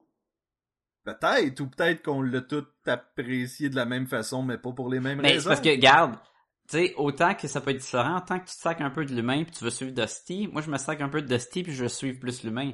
Fait que d'un autre côté, on peut peut-être se rejoindre avec les notes. Peut-être 3.5. Oh. Je pense que 3.5 c'est- c'est c'est fair. Moi aussi, je vais y aller avec un 3.5. Ben moi, je vais y aller différemment. Je vais y aller pour un 4.5. Parce que Ah, moi, ça tombe... ouais! Ah ouais, moi, ça tombait là, dans ma dans ma talle. Euh, C'était mes, mes, mes, vieux, mes, mes premiers amours de cégep. Là, ça a été ce genre d'histoire-là. Puis tout. Fait que là, moi, ça, ça cadrait là, dans... dans, dans, Fait que t'as eu un beau triper, cadeau de. Noël, c'est ça que tu Ah dis. ouais, moi, j'ai eu un très beau cadeau de Noël. Fait que tu vas-tu te procurer le volume 2? C'est sûr, j'ai même tout de suite regardé s'il était disponible. Dis, là, moi, j'achète ça tout de suite, là. Fuck, euh, fuck le reste, là. Puis, euh, il y en avait pas deux. Fait que j'ai fait genre... Question comme ça, est-ce qu'il y a un de vous qui s'est procuré euh, des suites des cadeaux de Noël? Il y avait quoi? Il y avait Sex, il y avait, sexe, euh, oui. euh, Chose of Bastard, là, Southern Bastard, que vous avez acheté le volume 2. Il y a même un volume 3 qui est sorti ou qui va sortir. J'ai pas, j'ai, j'ai les ai lus parce qu'on me l'a prêté, le 2. Mais, Ah, mais là, c'est pas, c'est des beaux, livres à collection. eux autres, je les achèterais, par exemple. Eux autres, je vais les acheter, c'est sûr, les Southern Bastard. Pas sexe, non, je m'excuse, Sacha. Moi, le Comic Book Club m'a presque convaincu de pas acheter Southern Bastards 2. Ah, Étant ouais, pourtant, ça a l'air super cool. C'est super Pete- cool, là. Pete Lepage arrête pas de chialer au- sur le fait que après ça, on suit le coach. Oui. Ah, Puis c'est super bon, là. c'est- C'est Oui, super mais bon, là. cool que qu'on le suit le coach, paye pour ce qu'il a fait puis tout le kit. Là, Ça s'en vient, ça. Ouais, je sais pas à quel point je veux voir tant que ça les aventures du coach, moi. Mais Ben, c'est ça qui est super original, c'est qu'on switch sur le- sur le pas bon qu'on haït, puis on va le suivre pour le comprendre plus. Ah, je pense que ça vaut la peine. Ben, ça dépend aussi de ta- comment t'avais aimé le premier. et J'avais bien aimé, j'avais bien aimé, mais on dirait que je pense que ça se dirige vers une histoire qui a une fin éventuelle et bientôt. Et, Oh, oui, oh, oui, oui, oui, je pense que oui, moi et aussi. là. si ça peut être un omnibus, probablement que je me le procurerais pour Mm. que ça soit Ouais, puis je une pense, écoute, histoire. visuellement, euh, la tour, là, il fait de quoi d'écœurant. Ah, c'est- euh, vraiment beau, Bastard, là. là. Fait que- Oui. Fait que je veux lire la suite, mais on dirait que je veux attendre qu'on qu'il y ait plus que les aventures du coach à lire. Dans le 3, d'après moi, c'est la fille, là. Oui, c'est... La, fille de la dernière page du volume 1, Oui, là, on est exactement. comme, oh right, volume 2, c'est elle. Ah, on présumait toutes que c'était elle, hein, mais pas pantoute. Il nous a bien eu. Non, puis je l'ai lu, moi, deux. là. L'as-tu lu, toi, Sacha, le deuxième volume? Non, pas encore, C'est, pas. c'est, c'est vraiment très bon, là. Puis t'es en maudit contre toi-même parce qu'à un moment donné, tu, tu prends pour le coach même, là. Ah ouais, écoute, euh, il a vraiment, sa, sa vie a vraiment été rough, là. Elle a vraiment été rough, là, pis t'es là, là, ok, ouais. Ouais. Ok. Tu sais, tu dis, je pas que je l'aime, là, tu sais. Je veux, je veux pas qu'il meure, le maudit bâtard. Mais ça serait peut-être intéressant d'y revenir euh, à un autre podcast là-dessus, parce que je pense que les tourneurs sont tellement différentes entre le premier puis le deuxième que on n'aurait pas l'impression de se répéter trop. Je suis d'accord. Moment intime avec Sébastien et Sacha. Hey messieurs, je voulais vous poser une question. J'ai entendu dans un podcast récemment des personnes discuter sur, sur un sujet et Hein? et je me suis dit, je vais vous poser la question parce que selon moi, c'est c'est une drôle de question à poser. Et la question est celle-ci. Est-ce qu'il y a trop de films de super-héros en ce moment? Et j'ai des gens qui euh, chialent là-dessus sur Facebook. J'ai euh, ce podcast-là qui en discutait. Et je me dis, mais c'est-tu vraiment une question? Est-ce qu'on peut dire, est-ce qu'il y a trop de films de super-héros? Est-ce qu'il y a trop de comédies romantiques? Est-ce qu'il y a trop de films avec Leonardo DiCaprio en ce moment? là? On- mais là, c'est... pour moi, c'est ce genre de question-là. Est-ce que ça se demande vraiment? Mais la, la question à poser, c'est aimes-tu les films de super-héros? Et est-ce que t'aimes les films de super-héros qui sortent présentement? Si t'aimes les films de super-héros pis t'aimes ce qui sort, là, t'aimes les, les films de Marvel, t'aimes les films de DC pis tout, ben y en a pas trop. C'est des bons films pis t'aimes ça. Ben, et même s'il y en a trop, moi, j'ai pas été voir Deadpool. Pas seulement parce que le, cinéma le plus proche est vraiment Ben, loin. L'avantage, c'est que plus qu'il y en a, plus que tu peux choisir ceux que tu veux, des Exactement. héros que t'aimes. Exactement. Et c'est pour ça que je dis, ça se compare un peu avec est-ce qu'il y a trop de comédies romantiques? Ben, s'il y en a trop, t'es écoutes pas toutes. Ça finit là.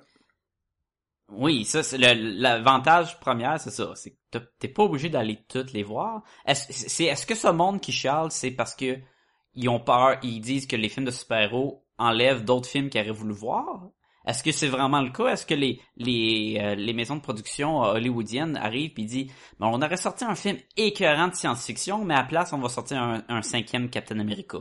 Je pense pas. Je pense qu'ils ont des bons films puis ils pensent que ça va pogner, ils vont les sortir quand même. Non, puis je veux dire, ils continuent de sortir des Sharknado puis des affaires de même, là, puis... Il y en a plein des films de merde, là. C'est, c'est... Mais, mais. Il y a trop de films de super-héros, mais... ce que je comprends, c'est que ben, je, parce que je, je peux, me- je me mets dans leurs souliers assez facilement là. C'est on aime, moi j'aime les, je vais parler par mon point de vue là. Moi j'aime les super héros, j'aime les films de super héros, mais ce que j'ai peur, c'est que s'ils font beaucoup de films de super héros, ils vont développer une recette. Puis en Ah, ça, suivant cette recette là, ben ça, mais, va. mais- mais Tu continues, mais en suivant cette recette là, c'est le contraire.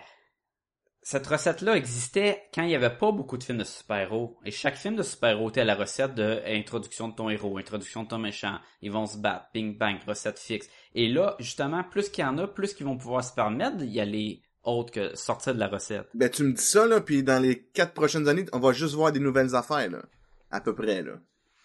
Il va y avoir Black Panther, il va, tu vas juste avoir des nouvelles affaires, là. Deadpool, c'est un nouveau. Euh, Non, non, mais euh, quand on parle de recette, c'est peu importe le héros, là.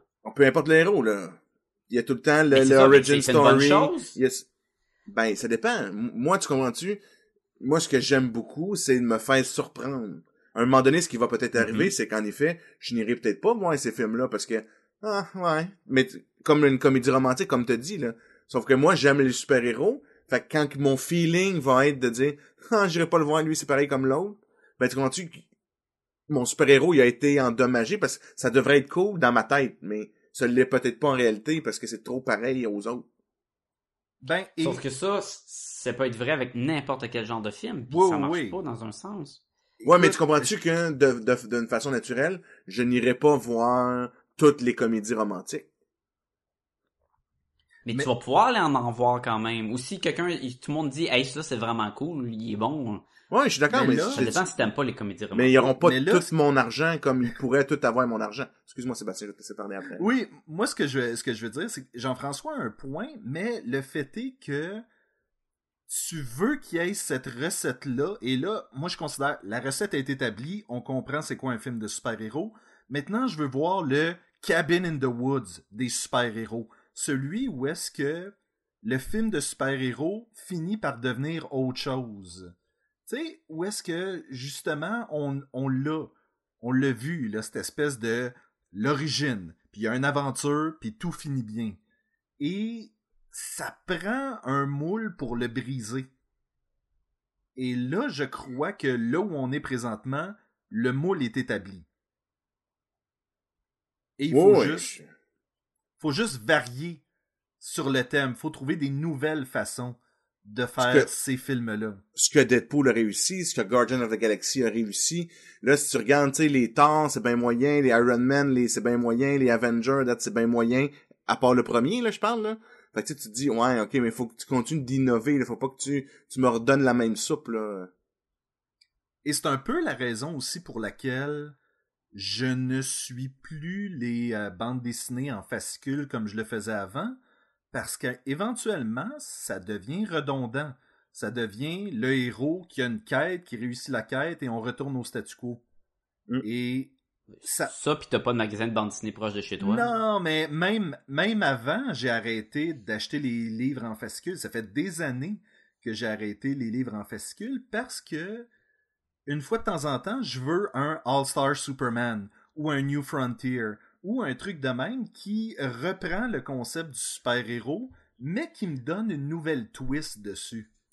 Ouais, mais tu le fais encore. T'achètes les, les BD en fascicule, t'es achètes juste en, en 6 à la fois. Oui, ce qui veut dire que je choisis mes histoires à ce moment-là. Ouais, ça, Donc, c'est pas- c'est, pas Adventure of Superman, mais qui achète non plus, là. Non, c'est ça. Écoute, je me souviens pas la... Mais, mais ça, c'est pas pareil. De dire que t'achètes pas les fascicules parce que c'est le titre en soi, là, mais t'achètes l'équivalent des fascicules, c'est juste que tu prends plus de temps à les acheter puis t'as six fascicules ensemble, là. il est là, c'est le même, la même bataille. là. Et j'en saute. T'es choisi, tu peux les là. choisir quand c'est fascicule aussi.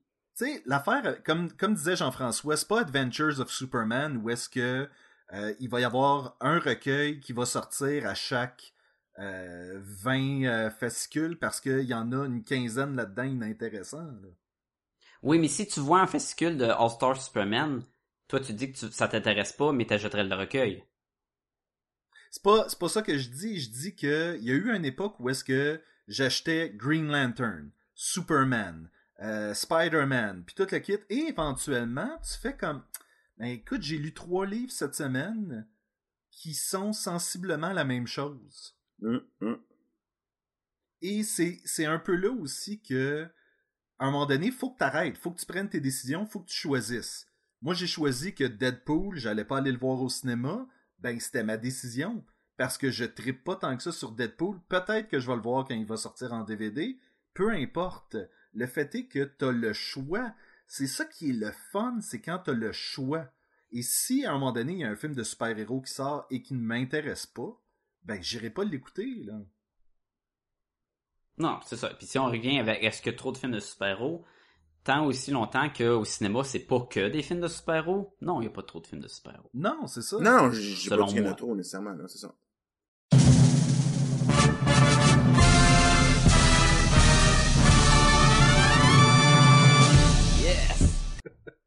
Top 5, Euh, Sacha. Top 5, c'était sa- Ben- c'était ta What? suggestion cette semaine. Ben, je me suis dit, il me semble que ça fait longtemps, non? Ben oui. What? Ça fait comme, quoi, deux ans? Ben, en fait, ça fait depuis la revue de l'année, parce que la revue de l'année, c'est nos top 5 des meilleurs C'est oui, shows. vrai, oui, c'est ok. vrai. Je m'en allais dire, est-ce que Jean-François a déjà participé en top 5? Mais techniquement, la revue de l'année, oui, c'était des top Exactement, 5. Ok. exactement. Ouais, ok. Fait que tu sais comment ça marche, là, Jean-François. là. Euh, ben, allez-y, je vous suivre. Ben, en fait, C'est pas vrai. C'est un top 5, mais c'est genre pas en ordre. là. Je pense que c'est trop dur pour mettre en ordre. Puis la question euh, que tu posais, Sacha, c'est pour nous, Oui. c'est quoi nos top 5 d'artistes illustrateurs de bande dessinée? En ce moment. maintenant. En ce moment. Et non, genre, je voudrais faire un autre top 5 dans un autre podcast où ce que ça va être le top 5 des artistes quand on était plus jeune, ce qu'ils ont influencé, ou tu sais, quand t'étais jeune, peut-être toi tu tripais beaucoup sur un tel, que ça a changé avec le temps, ben maintenant c'est qui? Fait qu'on peut pas dire, mettons, Jack Kirby ou euh, des, des, des trucs Ben, tu peux dire si encore maintenant, c'est ça, c'est Jack Kirby, il- c'est pas obligé de l'avoir perdu, là, ton, ton héros, mettons, d'enfance, là. Si c'est encore là, c'est, il y a personne qui dessine comme Jack Kirby pis c'est ça que t'aimes, c'est correct. Moi, j'avais Mais interprété je sais ça que- comme un artiste qui est toujours en train de travailler aujourd'hui. là. Ouf, Euh, ça marche, moi, ok, je suis bon. ouais, ok, mettons. Donc, euh, Mais moi, j'ai trouvé ça chien, cette que j'ai son, son... Ben, pis c'est pas chien, c'est assez basique comme question. Non, non, j'ai trouvé ça chien parce que c'est très dur. Moi, surtout que moi, je suis pas un artiste comme vous autres, comme vous deux. Mhm. Fait que c'était très difficile. Mais Vraiment difficile pour moi parce que- moi pis Sébastien, Oui, on parle souvent d'artistes qu'on aime oui. et on parle rarement des artistes que toi que t'aimes. Fait que le public là, les auditeurs, ils en ont pas beaucoup d'idées de c'est quoi le style, c'est qui que toi que t'aimes visuellement. Ouais, mais c'est moi, difficile parce que c'est- beaucoup d'affaires qui sont super belles, puis là, faut, Oui. faut que tu choisisses dans tout ça, t'es là. Ouais, mais moi, moi, mon focus, c'est beaucoup plus sur l'histoire, naturellement, là. Je je suis plus de ce côté-là de, de, de la frontière. Mais, euh, n'empêche, quand, tu sais, moi, j'ai plein d'affaires je trouve beau, là. Tu m'en dis juste cinq. Aïe, aïe, aïe, pauvre, euh, Ah, regarde, moi aussi Un là, jour, euh, ça, ça va être cinq qu'on a pas mal pensé récemment là. Ça veut pas dire que c'est c'est coulé dans le béton que les autres qui sont pas dans le top 5, ils le sont pas, c'est pas vrai là. Et ça veut pas dire qu'on va pas faire comme Ah man, t'as raison, j'avais pas pensé à cet artiste-là. Ok, lui va être dans mon top 5 à la place de celui-là. Ah oui, non non, c'est c'est- en fond c'est juste pour en jaser. Ok. Puis on sort des noms, puis on va tout être d'accord que c'est des bons, des bons dessinateurs. Oh, écoute, c'est pas, c'est- on les, on les, on va pas les graver dans des pierres là. Et Jean-François, éventuellement, on va probablement faire un top 5 des, arti- euh, des, des artistes auteurs. Ah, ouais, ça, dessinée. Oui, euh, oui. ça va être oui, dur, oui. ça aussi, par exemple. Et, et Ah, ben. Jean-François, parle-nous donc le bal. Aïe, aïe, premier nom. aïe, aïe, aïe. Dans aucun ordre précis. là. Ok. Oui. Alors, je vais y aller. Ben, c'est parce que je, je- il y en a que je suis à peu près sûr que je vais les voler à quelqu'un, parce qu'il y en a qui en doivent avoir de pareils, là. Donc, Ben, c'est euh, sûr. ok, je vais y Je aller. sais pas, il y en a tellement, je comme. Ok, je vais y aller avec Darwin Cook. Ah, il était sur le mien. Ok. Je le savais. je suis, il est sûrement même dans les Ça, c'était pas mal facile qui était sur lui à Sébastien. Ben, je sais, je sais, mais j'ai le droit de trouver ça beau aussi, là. Ben oui. Donc, je vais, je vais, on on, on l'accepte. je vais vous dire pourquoi, juste en deux, quelques, une phrase ou deux, là. Oui, oui. Écoute, on moi, ce que j'apprécie beaucoup, beaucoup, euh, écoute, c'est une de mes BD préférées, là, euh, euh, New Frontier, là, fait que, euh, je trouve que c'est beau. Il y a un, il y a un look, euh, Sébastien, tu vas nous, tu, je tu vas- c'est toi qui veux, je veux que tu nous le détailles, là. Mais pour moi, écoute, c'est, euh, DC New Frontier, euh, Jelly New Frontier, excuse-moi, il a fait du Catwoman, euh, son, son, son look cartoon puis vintage. Écoute, moi, j'ai embarqué, euh, je, veux- je, je veux voir ces personnages-là. Euh, écoute, j'ai, j'ai adoré. Pardon? As-tu déjà lu les, euh, les Parker, euh, Jean-François? Non, ça j'aimerais beaucoup ça les lire là. Vous avez fait un podcast dessus là qui, qui me les avait vendus là. C'est vraiment Ah, un visuellement, champion. là, c'est, c'est du bon, euh, C'est un bon champion du look rétro. Ouais. Mais Ouais. au- au-delà de rétro, je pense que c'est une espèce de simplicité de la ligne que Darwin Mm. Cook a, où est-ce que t'as as, l'histoire euh, dans, dans sa forme la plus pure d'illustrer devant toi. Où Ouais, non, dis le Ouais. plus avec le minimum, là, c'est vraiment ça qui... Ouais, ouais, ouais. Exactement. ouais, ouais, ouais. he- qui he's prêche, doing là. more with less. Ouais. Mais très très bon choix, écoute, c'est solide du Darwin Cook là, c'est et t'es rarement déçu par une BD illustrée par lui, en tout cas pour pour le, le visuel en tout cas. Oui. Sacha? Euh, je vais y aller avec euh, Greg Capullo. Je trouve que euh, depuis qu'il est sur Batman là, c'était écœurant ce qu'il fait là, puis il a vraiment là, vraiment saisi le personnage, puis il a, il a, il a vraiment évolué de, du temps qu'il était sur Spawn à le Batman avec euh, euh, Scott Snyder, c'est ça son nom? Oui, exactement. Nomme-nous euh, quelques il- histoires euh, qu'on aurait pu euh, voir. Ben, on a parlé de, de Night de Court of Owl, que c'est lui qui avait tous les, les Batman de New Mhm. 52. Il a vraiment embarqué là-dessus, là, puis il était sur tous les, les numéros. Là, ces, ces temps-ci, il a arrêté, puis je pense qu'il s'en va faire un autre titre. Euh, Mais écoute, si vous avez la chance de voir son Batman, c'est écœurant. Il y a, il y a une bonne maîtrise du détail, avec gardant l'essence de la silhouette de Batman qui marche très bien avec. euh, il, a- il est bon pour faire les, les faces de personnages, là, les crowds, tout le monde. Il y a le côté un peu Todd McFarlane où le monde laisse son lait, là, puis Ah, mais Spawn, Non, il il était beau aussi, c'est Spawn trouve. était beau, là. Ben oui. il était beau, mais il y avait peut-être moins de maturité qu'on qu'on retrouve maintenant dans, dans les New 52 de Batman. Ah, peut-être, peut-être, peut-être. Qu'est-ce que- que- qu'est-ce qui est intéressant, c'est qu'à date, on a nommé deux toughs. C'est deux illustrateurs, tu sais, qui sont quand même des hommes, des vrais, là. Greg Capullo, on l'a déjà entendu Eh, en oui, entrevue, puis... Ça, c'est du manly. Oh! gars de New. York, là, que écœure pas, il va te péter la gueule. Puis il s'est fait battre par ses parents, puis tout le kit. Mais, Ah, il ouais, mais, mais il en ouais. rit aujourd'hui. C'est ça qui est weird, tu sais, qui est, qui est comme, ah, ben, ma mère m'a battu, mais je me suis pas laissé faire. Puis, tu fais comme, my God. Ouais, mais je pense que il, il a eu, il a eu le temps d'en pleurer pas mal pour Oui, que là, il est capable d'en parler ouvertement, c'est ça. C'est sûr. Mais écoute, c'est, c'est super, c'est, Batman. Sébastien? Je vais y aller avec une fille, parce que je trouve que ça manque de filles. Euh, Amanda Connor, Ah, c'est bon, ça. qu'on connaît pour The Pro, entre autres. OK. Et elle a été sur Euh, bien d'autres titres, là. euh, Euh, récemment, sur une mini-série de Starfire. Euh, aussi, Oui. euh, me semble, sur le Harley Quinn, avec, euh, qui, qui était récemment aussi dans... C'est elle qui avait aussi fait euh, Before Watchmen, euh, l'histoire de Silk, euh, Silk Spectre.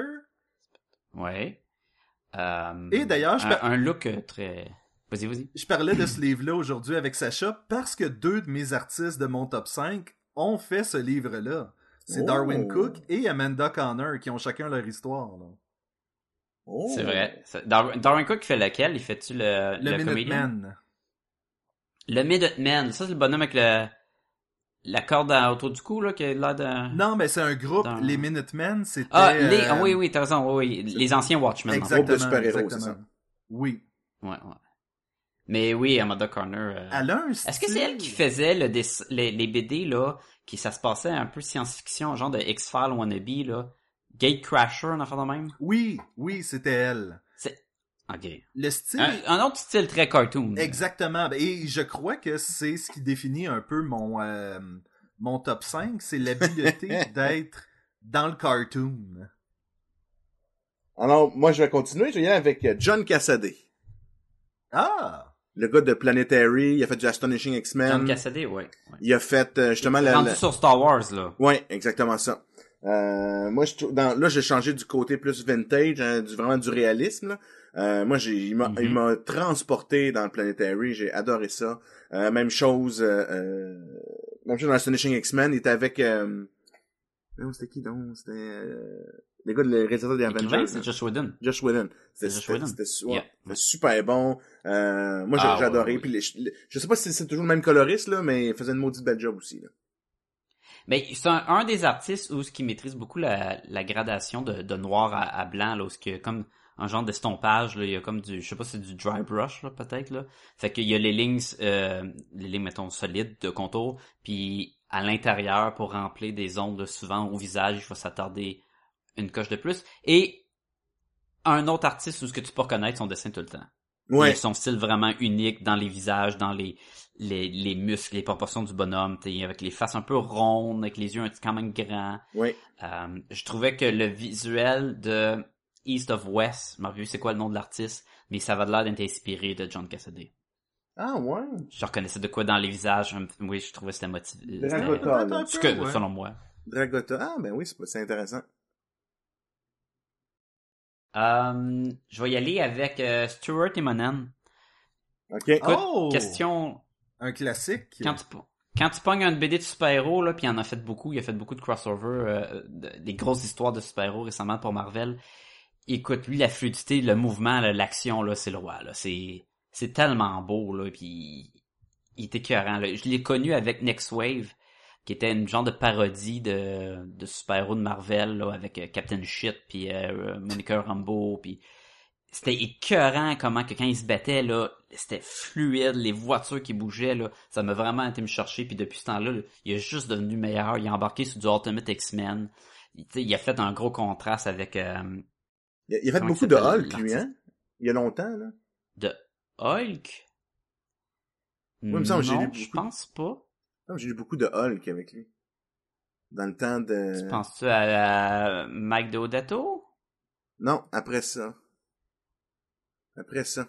Je sais pas s'il a fait du Hulk. Moi, je l'ai, je l'ai jamais vu sur Hulk. Je l'ai vu sur beaucoup de titres de... Il a fait du Ultimate Spider-Man. Il a embarqué sur des New Avengers à un moment donné quand il y avait The Thing, puis euh, Wolverine, puis Luke Cage dans le team. Il y a... euh, Est-ce que les All New X-Men, c'était lui? Je me rappelle plus. Oh, moi non plus, puis je viens de le lire, ça fait pas longtemps. Fait que...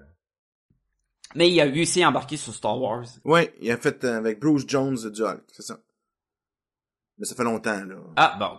Mais écoute, il, il était écœurant, là. Il- pour du bon cartoon, euh, ben cartoon, du super-héros colorful, là, il est excellent comme choix.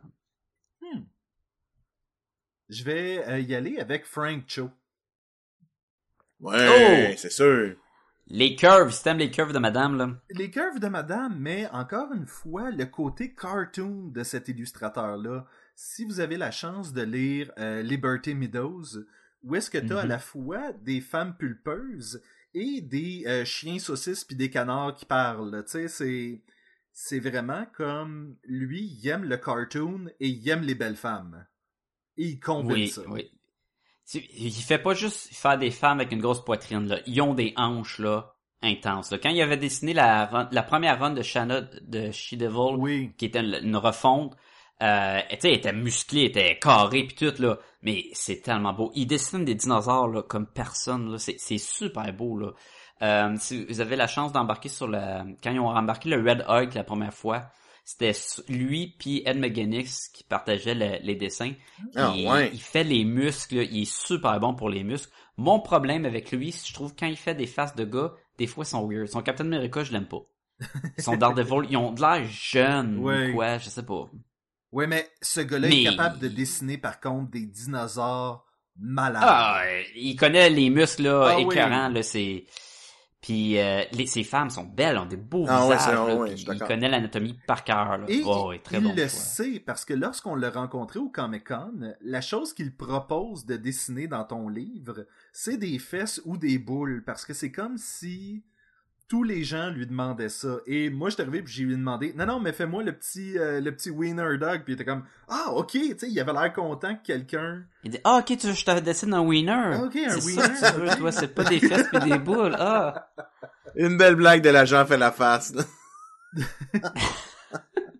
Mais c'est Euh, mais c'est un artiste que, que moi son côté cartoon et Hmm. réaliste me me fascine parce qu'il combine ça de façon géniale. Ouais. Moi, je vais, je vais, j'enchaîne avec un, un illustrateur, un dessinateur euh, québécois qu'on connaît bien, qui s'appelle Thierry Sacha. Labrosse. Ah, Ah oui, Sacha, il était particulièrement bon, mais je me trouvais que je, je, je, voulais, je voulais un peu, euh, bias, là. pas trop le flatter dans le sens du poil. là. Donc, je vais aller avec Thierry Non, Labrosse, ok. qu'on connaît bien, qui a fait Ah, euh, ouais, Abirato Parlant puis Montréal. qui dessinent des belles madames. euh, Hey, euh, Mm. mais tout, écoute, c'est, c'est des décors, tous ces personnages, ces environnements. C'est sûr qu'en allant dans du côté plus européen, ils prennent plus de temps peut-être pour faire leur page, parce que je pense que c'est un volume à l'année ou quelque chose comme ça, contrairement à- au, au format américain où c'est une c'est euh, 22 pages par mois là. Donc, Mhm. mais écoute, euh, c'est beau, il m'a fait une, une dédicace en dessin là. Euh, c'est, c'est, c'est magnifique, je pense. qu'il y a personne qui m'a jamais fait un aussi beau dessin que ça, là, personnalisé à moi, là. Fait que, même si Sébastien en a fait beaucoup qui sont excellents, là. Et Sacha aussi. Juste pour le Uh-huh. mentionner aux auditeurs. Non, non, on a compris, on a compris ce Ah, qu'elle ouais. essayait de dire, là. C'est... Fait que les gars, là, J'espère je que t'aimes les prends, dessins qu'on t'a fait, parce que t'en auras plus d'autres. je prends à compétitionner, là. Je prends à le savoir, là, puis je vais, je vais évaluer tout ça, là. ouais. Mais effectivement. Mais euh, oui, euh, Thierry Labrosse, il y a, il y a vraiment un, un beau coup de crayon. là. C'est écœurant ce qu'il fait. là. Ses sketchs là, sont vraiment beaux. Dans la convention, là, si vous avez la chance de, de faire, mettons, un, demander une dédicace de d'un de ses habits râteaux, là, c'est ça vaut la peine. Il est super talentueux. Et sympathique bonhomme. Qui nous Ah, ouais, écoute ouais. d'ailleurs. Salut, salut Thierry. Salut Thierry! Oui, ok, là, Et j'ai pas fait mes choix par rapport à si le monde était sympathique ou pas, là. oui, c'est ça. on je fait peux pas, pas leur top donner 5 les en points, fonction de ça. là. Non, non, c'est, c'est les, les top artistes, là. C'était ça, le concept, là?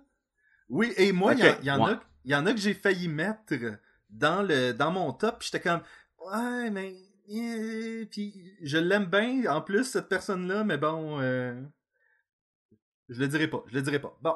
Euh, Ah, c'est sûr, écoute. euh, Ça doit être Sacha. Regarde, moi j'ai euh, j'ai choisi euh, Chris, Chris Samney euh, qui a travaillé dans le, la bande dessinée de Thor qu'on avait parlé, le pas God of Thunder, mais l'autre le de Mightiest euh, Mightiest Thor, Mighty Thor. ouais, puis c'était pas lui. C'était pas lui qui faisait Daredevil aussi ou Il a embarqué sur Daredevil Ouais. aussi. Il y a, écoute, il y a eu un, c'est comme un bon mix entre le, le cartoon puis le réalistique. Un autre qui, qui maîtrise le, le minimum dans les lignes pour faire sortir le plus. Euh, si vous avez la chance d'aller voir là, ses dessins en noir et blanc, là, c'était écœurant. Il maîtrise le- les ombrages là, écœurant. Il dessine beaucoup aussi à l'ombrage de l'arrière-plan va remplir le manque de lignes, mettons. S'il va, genre, enlève la ligne d'un bras, puis c'est le noir du décor qui va découper la, silhouette. Il est vraiment bon pour ça. Il, y a un... Puis, pas autant... Mettons, à contraste à Capullo, ce qui va vraiment mettre des détails de la ligne. Lui, il va vraiment simplifier, un peu à la euh, Darwin Cook, là. Mais juste un petit peu plus réaliste dans la, la, la shape des personnages. Là. Super talentueux, là. C'est écœurant. là. Il a fait un dessin l'autre fois, là. C'était un un Daredevil de la série Netflix là, puis il était tout en noir sur fond noir, mais il y avait juste des effets de lumière qui venaient découper le personnage là. Oh, man, ça faisait baver. là. Ça paraît, en plus, juste à t'entendre, là. Ouais, ouais, on, on, Ah, mais tu on sent l'excédent de salive dans ta voix là. Ah oui, si vous avez la chance, juste aller euh, Samney, là dans Google là, c'est C'est Sacha qui avalait sa salive. Oh. Ah, c'était ça que c'était, j'étais comme t'as-tu allumé l'aspirateur? Parlant de salive, en fait, je veux revenir sur The Autumn Lands. Le, quand on parlait du Pug qui vient affronter le champion, il y avait effectivement de la bave pendant qu'il parlait. Ben oui. J'étais comme, ah, c'est- pareil comme un chien, pareil. J'aime ça. euh, classique. Et t'as resté euh, Sébastien, T'as- je sais que tu en as fait deux en même temps. De, euh, oui, ben, euh, Jean-François avait mon Darwin Cook, fait que... Tu veux-tu en rajouter une petite couche de, de, de coolness hein, sur Darwin Cook? Non, non, mais, mais j'essaie de me rappeler euh, les noms que j'avais pris, là. Attends. Darwin Cook, Amanda Connor, j'ai dit Frank Cho. Euh, ah! Ouais. Je suis rendu à Michael Red. Ah ouais! Ouh, Mike, Michael Red, oui, oui, oui. oui. Michael Red qui, à chaque fois que je vois ce qu'il fait, je fais comme Ah, ok, c'est du bon vieux Michael Red. Et il y aura toujours cette image dans un livre qui va me faire dire comme Oh, ok, oui, c'est un vrai artiste qui se donne à fond, puis qui est capable de créer des affaires que visuellement sont intéressantes. Tu sais, on dirait que je suis toujours surpris par cet illustrateur-là. très unique en, style, hein. Tu peux remarquer, trouver du...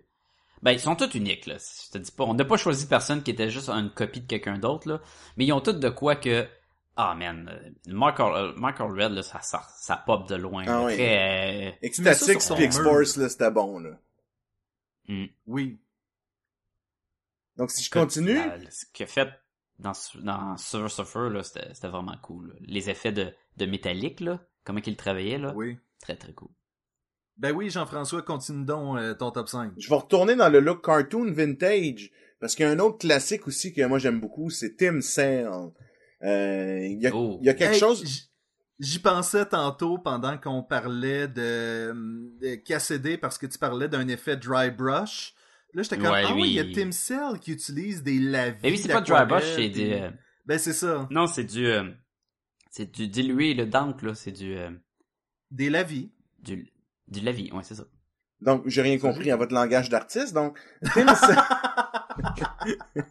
Tim puis on dirait qu'avec... On, on a mis notre, on a mis un biret puis un foulard, là, puis comme, C'est ça. mais non, Jean-François, là, toi, t'es un cube, là, tu un comprends lavis, pas, là. Tu vois, là, c'est... Quand Ouais, il travaille avec Jeff. Loeb, c'est particulièrement intéressant. Qu'on parle, mettons, à Batman Long Halloween, Daredevil Yellow, qui a eu des podcasts sur ces deux-là, il y en a d'autres. Mhm. Euh, Superman for All Seasons. oui, oui, donc il y a quelque chose qui fait, que, justement, le, tu vas rechercher le, le, la magie, le mythique dans tes personnages, que tu donnes, moi, que tu donnes un gros plus. Tu sais, son, son, son Batman, t'étais comme genre, ah ouais, c'est le bon vieux Batman, tu sais, on dirait des années 50, 60, tu sais, bravo. Bravo. Ah, c'est il y, y a un style là très là la façon qu'il travaille les, les- la background qui est pas réaliste mais qui vient embellir l'image, le mur de briques qui va venir euh, aider là Euh, les, les belles euh, les double splash page dans les euh, dans Daredevil Yellow là. C'est c'est quelque chose. Mais c'est ça, tous les illustrateurs qu'on mentionne depuis tantôt, c'est vraiment, comme je disais pour Michael Red, tu voudrais ça sur ton mur. Oui. Tu sais, si, si on t'en donne la chance d'avoir un Tim Cell, my god, ça va être le clou de ma collection, là, pratiquement. Là. Comme ton ton dernier que tu vas nommer tantôt là, un petit Rob Liefeld, hein. Ah, oh! Oh oh oh, pas dévoiler des spoilers. Mais je crois que c'est à toi, Sacha. Euh, je vais y aller avec euh, Matteo euh, Scalera. Rappelle-nous ce qu'il a rappelez-vous fait. d'un... Il a fait un petit euh, Black Science. OK. Ah oui, oui, oui. Lui, là, et je le connaissais pas, man, avant Black Science. Puis il est arrivé, là, puis écoute, il a, il a vraiment donné un coup de masse, là, dans, dans ma vie artistique, là. Il était écœurant, là. Très... Fait très penser aussi à du Sean Murphy, un peu dans la façon que ses personnages sont un peu allongés, puis la façon qu'il travaille le, le gris dans l'image noir et blanc. Mais, euh, écoute, il était écœurant dans Black Science, là. Il a vraiment un look je veux pas dire encore cartoony, mais c'est parce que c'est un jeu un peu caricaturistique, Ouais. où ce que, tu sais, les, les personnages n'ont pas des visages réalistes. C'est un nez pointu, il va être vraiment pointu, là. ouais. Oui, oui, ah, ça, c'est super. Euh, euh, je regarde présentement son, euh, juste sur Google Images, là, tous les sketchs pis les pin-ups qu'il fait, là, c'est écœurant, man. Ça, là, d'artistes à mettre sur mon mur, là, n'importe quoi qu'il fait, là, il est une révélation depuis que j'ai découvert euh, Black Science, là.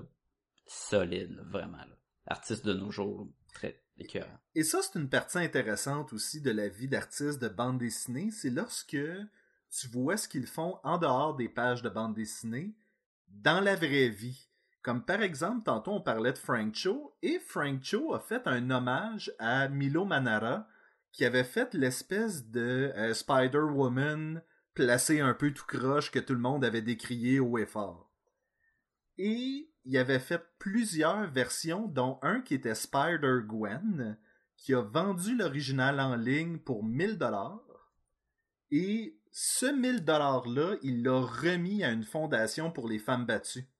OK. Fait que tu sais, tu fais comme ah ben tu vois ça c'est l'implication que l'artiste peut avoir en dehors du médium du comique. Là. Fait qu'il a pas remis cet argent-là à l'artiste de Rat Queen, là. Non.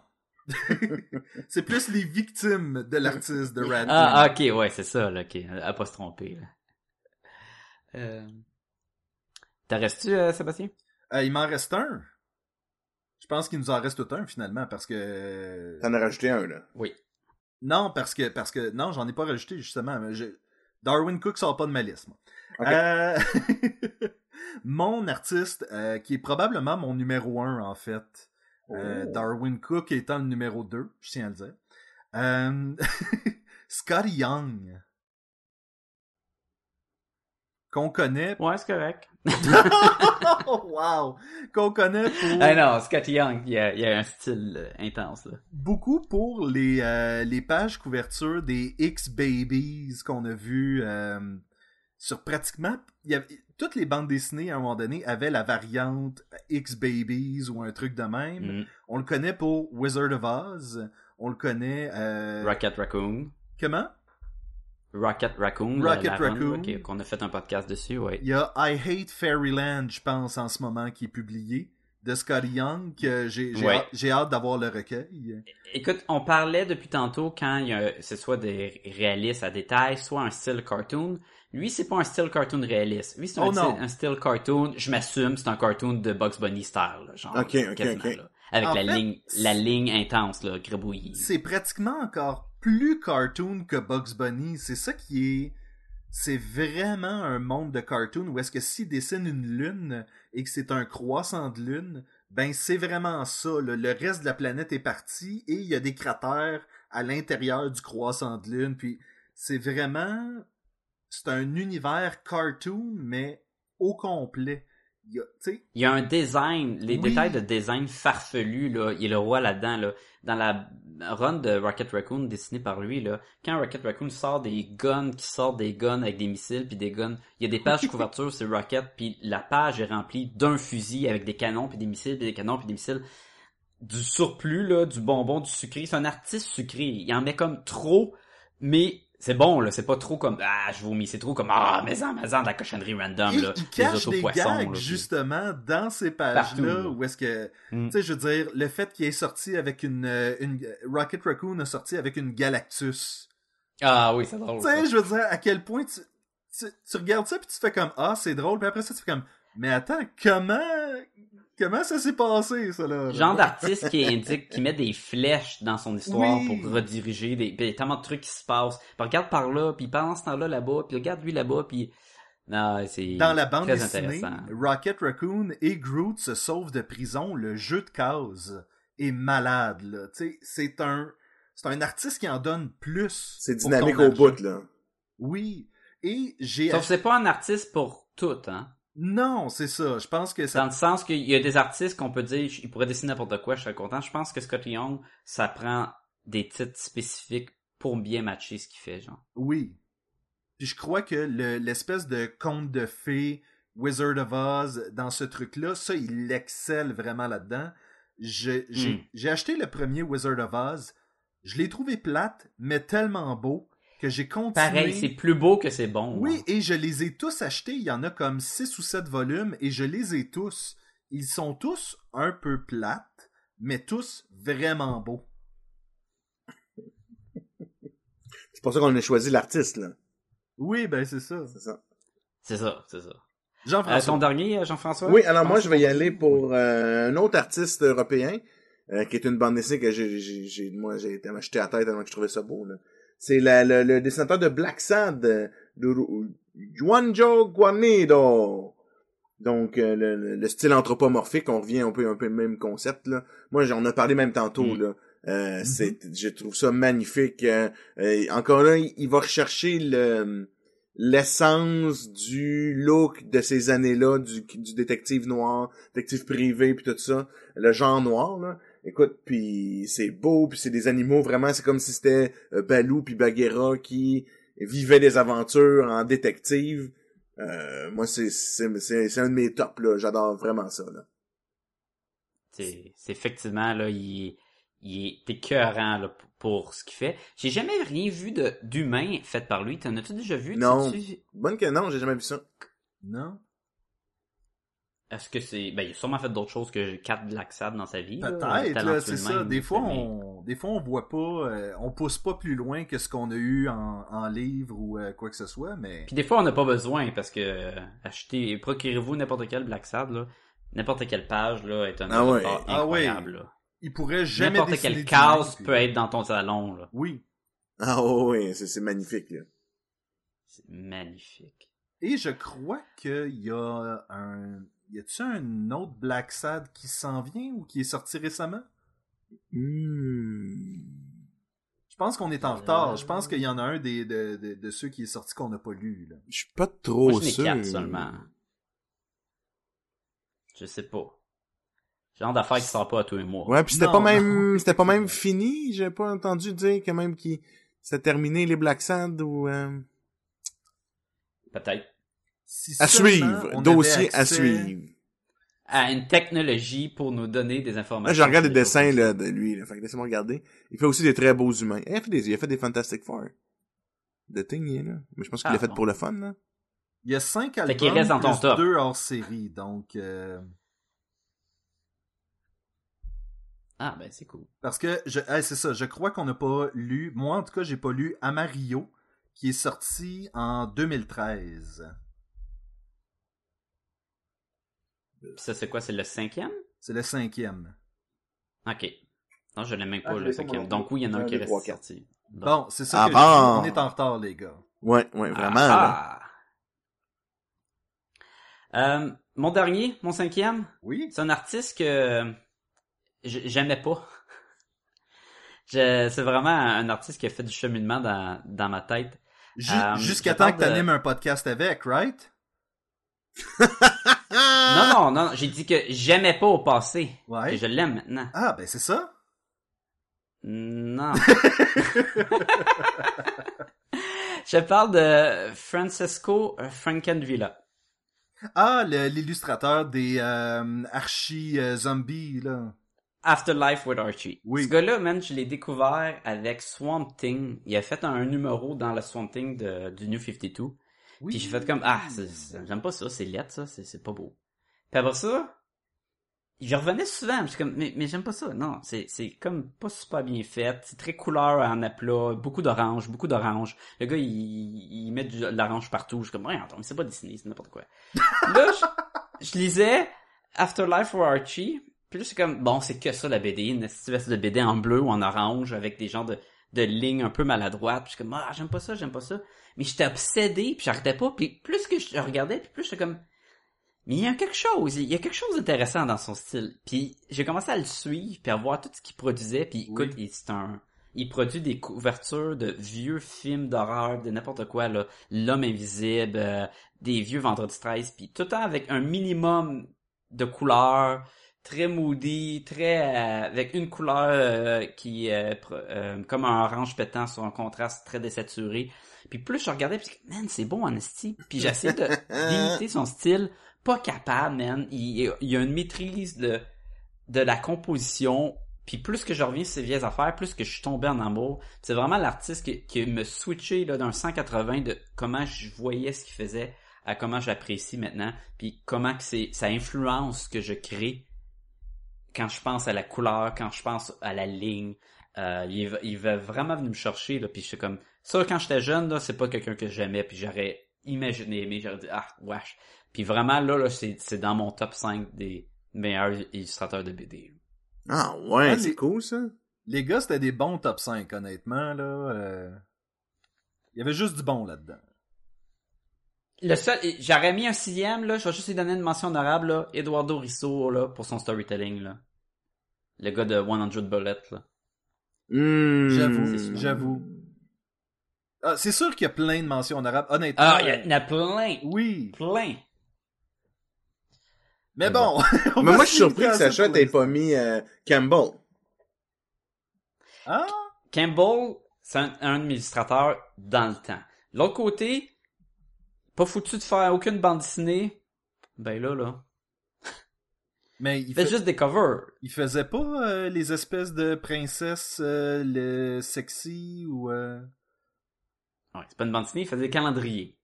Ah, ok. Je pensais que c'était lui qui, fait, qui faisait les bandes dessinées de... Je pense que c'est Zenoscope qui euh, produit ces bandes Non, dessinées. non, c'est, c'est, c'est pas lui. Il fait des covers. Il fait que des covers. Euh, du Scott Campbell, grosse influence quand j'étais jeune. Je l'apprécie encore beaucoup, beaucoup. Mais c'est plus dans mes top illustrateurs parce que c'est comme si son style, tu sais, il est resté son style mieux fait dans le temps. là. Un style très années 90, Oui. très X-Men, Jim Lee, truc. Ouais.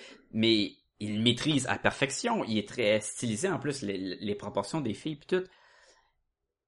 Mais artiste de bande dessinée, il, il en fait plus. Il a arrêté après Jean Wallsiders numéro 2 que ça a été annulé puis je suis comme ça m'a toujours fait de quoi puis je comprends un artiste qui switch de couverture à inter- de intérieur à couverture, Mhm. l'argent est bien plus là. Te- tu fais une page couverture, t'es payé pour quasiment la moitié de ce que tu aurais pu faire dans la bande dessinée. Ça t'a pris beaucoup moins de temps, t'as pu en faire plein. Le choix de carrière je- est compréhensif, mais pour mon besoin. Désolé, mais t'embarques pas dans mon bateau. La même chose pourrait être dite d'Alex Ross, dans le fond, là, qui est un artiste incroyable, mais il produit plus tant de bandes dessinées. Là. Ou Adam Hughes. Adam Hughes, il y a, il y a- il y a- des fois, il fait des petits caméos dans des bandes dessinées, mais écoute, il y a tellement l'argent à faire en faisant des pin-ups de chicks à la convention ou des pages couverture de trucs. Puis il dessine pas vite, là, il l'a déjà dit, ça, ça va y prendre. Il peut te faire des pages de bande dessinée, mais ça va te prendre trois, trois ans pour faire une BD, là. Fait que c'est pas J'avais avantageux, puis ça donne. À moins que ça soit un projet personnel, tu sais. j'avais vu un truc sur Adam Hughes où est-ce que les gens se pitchent littéralement à sa table dans les conventions parce qu'ils n'acceptent que je crois qu'une vingtaine de, euh, de commissions par jour. Écoute, maintenant, il met des studs la table, c'est plein de pics. Fait que quand le monde se pitche à la table, mais tu sais, il se graphine, fait que le monde arrête, comme. Donc, on va dire, pour le bénéfice des auditeurs, tout ceci est un mensonge. Tu sais qu'il faut l'expliquer, là. Oui. Non, mais moi, j'ai déjà rencontré Adam Hughes. Je suis arrivé... Euh, tu sais, quand on va à une convention, là, pis t'offres la, la version via... Pas VIP, mais la version pour rentrer dans le, maga- dans le magasin. Dans la convention, une heure ou deux heures avant tout le monde, là, Oui. ça vaut la peine. Moi, c'est comme ça que j'ai pu rencontrer Adam Hughes. là. Tu l'as arrivé à sa pas, table, puis il était en train de s'installer, puis j'étais comme... tu l'as pas aller vu donner un tutoriel sur comment il colore aussi? Oui, mais il avait le bras dans le plâtre. Fait qu'il pouvait pas le faire. Fait qu'il il, il nous a raconté des anecdotes à la place. Puis il nous a dit qu'il colore à la souris, même. Oui. Pour n'importe quelle personne qui connaît un peu le, le, le digital, puis comment dessiner ou, ou colorer digitalement, là, puis qui connaissent c'est quoi des, Donc, pas des moi, là. Wacom ou des Cintiq, là. Il- lui, il travaille, là, la, la- la façon qui doit être la plus dure ever. Mais lui, il il a sa technique, là. Comment que je pourrais comparer ça? C'est comme... En fait, il va sélectionner une zone, donner un effet de... euh, le- L'effet s'appelle feather, mais dans le fond, ça serait un flou. Et va colorer comme ça. Va colorer en mettant des zones de couleurs les unes par-dessus les autres. Et écoute, c'est un des, coloristes le plus réalistes avec des effets les plus incroyables ever. Là. Fait Ah oui, il, maîtrise parfaitement là, Il y a- mais il y a il y aussi l'avantage que personne qui oui, il y a l'avantage que personne ne va le copier parce que c'est c'est pratiquement c'est pas cave là, c'est ça marche sa technique mais c'est tellement dur à imiter quand tu connais pas ce qu'il fait là, exactement. là, puis c'est sûr qu'être un pro de, de la coloration, tu dois être capable de l'imiter facile. Moi, moi je touche pas à ça. Mais c'est ça, ça fonctionne bien pour lui. Mhm. Tout ça pour dire qu'il y a plein d'artistes qui auraient pu venir dans notre top 5. Il fallait faire des choix. Je pense qu'on a fait les trois des bons top 5. C'est tous des artistes incroyables. Que... On veut tout ça sur nos murs, Genre des originaux. de quoi, là. Mhm. Mais là, on veut savoir, Gumballoonies, qui sont vos artistes? Si vous aviez à vous faire un top 5 ou 2 ou 3, ça peu, peu importe. Euh, où est-ce que les gens peuvent nous envoyer ça? Sacha. Ben, j'imagine qu'ils peuvent nous envoyer ça par email à podcastgumballoon à commercial gmail.com. Si le fichier est pas gros, pas vous toujours l'envoyer. Ça serait préférable peut-être euh, juste des noms, là, tu sais. Peut-être pas d'images en attachement, parce que c'est toujours tout tout d'ouvrir des courriels avec des, des images, là, de- des- des fichiers en attachement. Mais dites-nous les artistes. On va aller- on va prendre la peine d'aller faire le Google. Pouvez- Puis c'est sûr que si le- dans le nom de l'artiste, ça s'appelle, mettons, euh, Grosse Pit euh, 69 trucs, peut-être qu'on va pas le rechercher dans Google. Je vais laisser à, à Jean-François faire le tri. Ouais, pouvez juste, juste écrire les, les noms aussi, hein. C'est pas euh, obligé d'être. Mais pour, euh, Euh. pour, pour enchaîner sur Sacha, la meilleure place, quand même, une des meilleures places, par, parce que par courriel, c'est juste nous qui va les lire, on peut les partager par la suite, mais un bon moyen, c'est de les partager à travers tous les réseaux sociaux, donc on a un Facebook, on a Instagram, on a un Twitter, dans la petite barre de recherche, podcast et Gumballoon, suivez-nous, affichez ça là, on va même pouvoir commenter live, on va pouvoir discuter, échanger, partir des discussions là-dessus, euh, ça va être génial. Vous pouvez aller sur notre site web podcastetgumballoon.com euh, où est-ce qu'on met tous les épisodes vidéo et autres trucs. Je vais en avoir une bientôt, les gars, d'ailleurs. Euh, oui, j'ai ouvert une nouvelle boîte d'abonnement Oh. euh, qui, est- qui est celle de DC Comics, Oh! le, le Legion of Collectors. Et donc, je vais C'est comme ça qu'elle s'appelle? Legions of Collectors? Legion of, of Collectors, oui. Cool. Cool. Est-ce que c'est le même principe que le Marvel Corps? C'est exactement le même principe, mais DC, et il y a une petite par- particularité par rapport au euh, Funko Pop. C'est que euh, Funko ne peut que faire des bobbleheads pour les personnages de Marvel. C'est apparemment une entente qu'ils ont avec la compagnie. Alors que les figurines Funko Pop de DC ne le sont pas nécessairement et la figurine que j'ai reçue est un que tu peux juste tourner la tête, puis euh, moi, je trouve ça un peu inutile, le fait que les têtes bougent. Les bubbles. Ben, tu peux y tourner le regard, tu sais. Il peut être devant puis regarder sur le côté. Non, moi je veux dire les bubbleheads, là, ceux que si ça shake un peu, ils bougent, ça je trouve ça inutile un peu. Ouais, mais c'est l'essence d'un bobblehead. C'est drôle. Moi, j'ai les 5 Guardians of Galaxy de même, puis des fois, je m'amuse à tout leur taper sa tête. Par ça, je leur pose des questions, puis ils disent tout oui, oui, oui, oui, oui, oui, oui, oui. Sa question, c'est, est-ce que mon pénis est gros? Oui, oui. Oui, oui, oui, oui, oui, oui. Puis là, là, t'as genre Rocket Raccoon qui fait un signe de non, puis sa tête, elle tourne dans l'autre sens. Et mon tabarnouche, toi. Sur le site web, vous allez aussi trouver le lien vers amazon.ca. Vous pouvez utiliser ce lien-là euh, et euh, Amazon va nous envoyer une ristourne qui nous aide à garder le site ouvert et euh, bien d'autres trucs. Donc, ça nous aide en fait à, à continuer, à persister vers l'épisode 200. Une autre chose qui nous aide beaucoup, c'est de donner des commentaires sur iTunes ou puis des étoiles. Fait que euh, n'hésitez pas à le faire. Oui, puis si on prend quelques minutes à la fin de chaque épisode pour dire ces affaires-là, c'est parce qu'on veut que vous le fassiez. Là. Si vous vous dites, oui, mais non, je ne sais pas si je devrais écrire à podcast et je- Gomme pas. Je ne comprends pas. non, Non. Euh, Bien, dites-vous qu'on veut avoir de vos commentaires, même si c'est sur l'épisode 47 que vous venez d'écouter, puis vous dites, fait ben trop longtemps qu'il est sorti. Non, non. Envo- Envoyez-nous vos commentaires, on veut le savoir. C'est super le fun de revenir en arrière sur des sujets qu'on est comme, c'est vrai qu'on a dit ça. C'est vrai qu'on a dit ça. C'est vrai qu'on regrette d'avoir dit ça, hein? C'est vrai qu'on regrette d'avoir dit ça. C'est vrai qu'on a dit des affaires sans le savoir. Euh. Vous pouvez aussi euh, aller sur unillustrateurdans-le-nord.com voir les aventures de Sébastien et René, euh, un illustrateur et une enseignante qui partent de Montréal pour déménager dans le Nord. Puis dans le dernier, moi puis Sacha, Est-ce on est là. tu... Oui. Est-ce que tu suggères au monde, s'ils veulent voir euh, des... Mais mettons, ce qui s'en vient dans ton webcomic, d'aller dans Nord direct puis t'observer? Est-ce que tu penses, est-ce que tu sais, si ça vaut la peine? Mettons, si je veux avoir un spoiler de ce qui va se passer dans 2-3 ans, genre. Toi, mais euh, tu, tu suggères de venir dans le Nord pour avoir une primeur, c'est ça? Genre, est-ce que c'est quelque chose à, su- à suggérer aux Ben, auditeurs? moi, je le suggérerais à mes amis qui sont toujours pas venus me voir dans le Nord. Ah, en premier, là.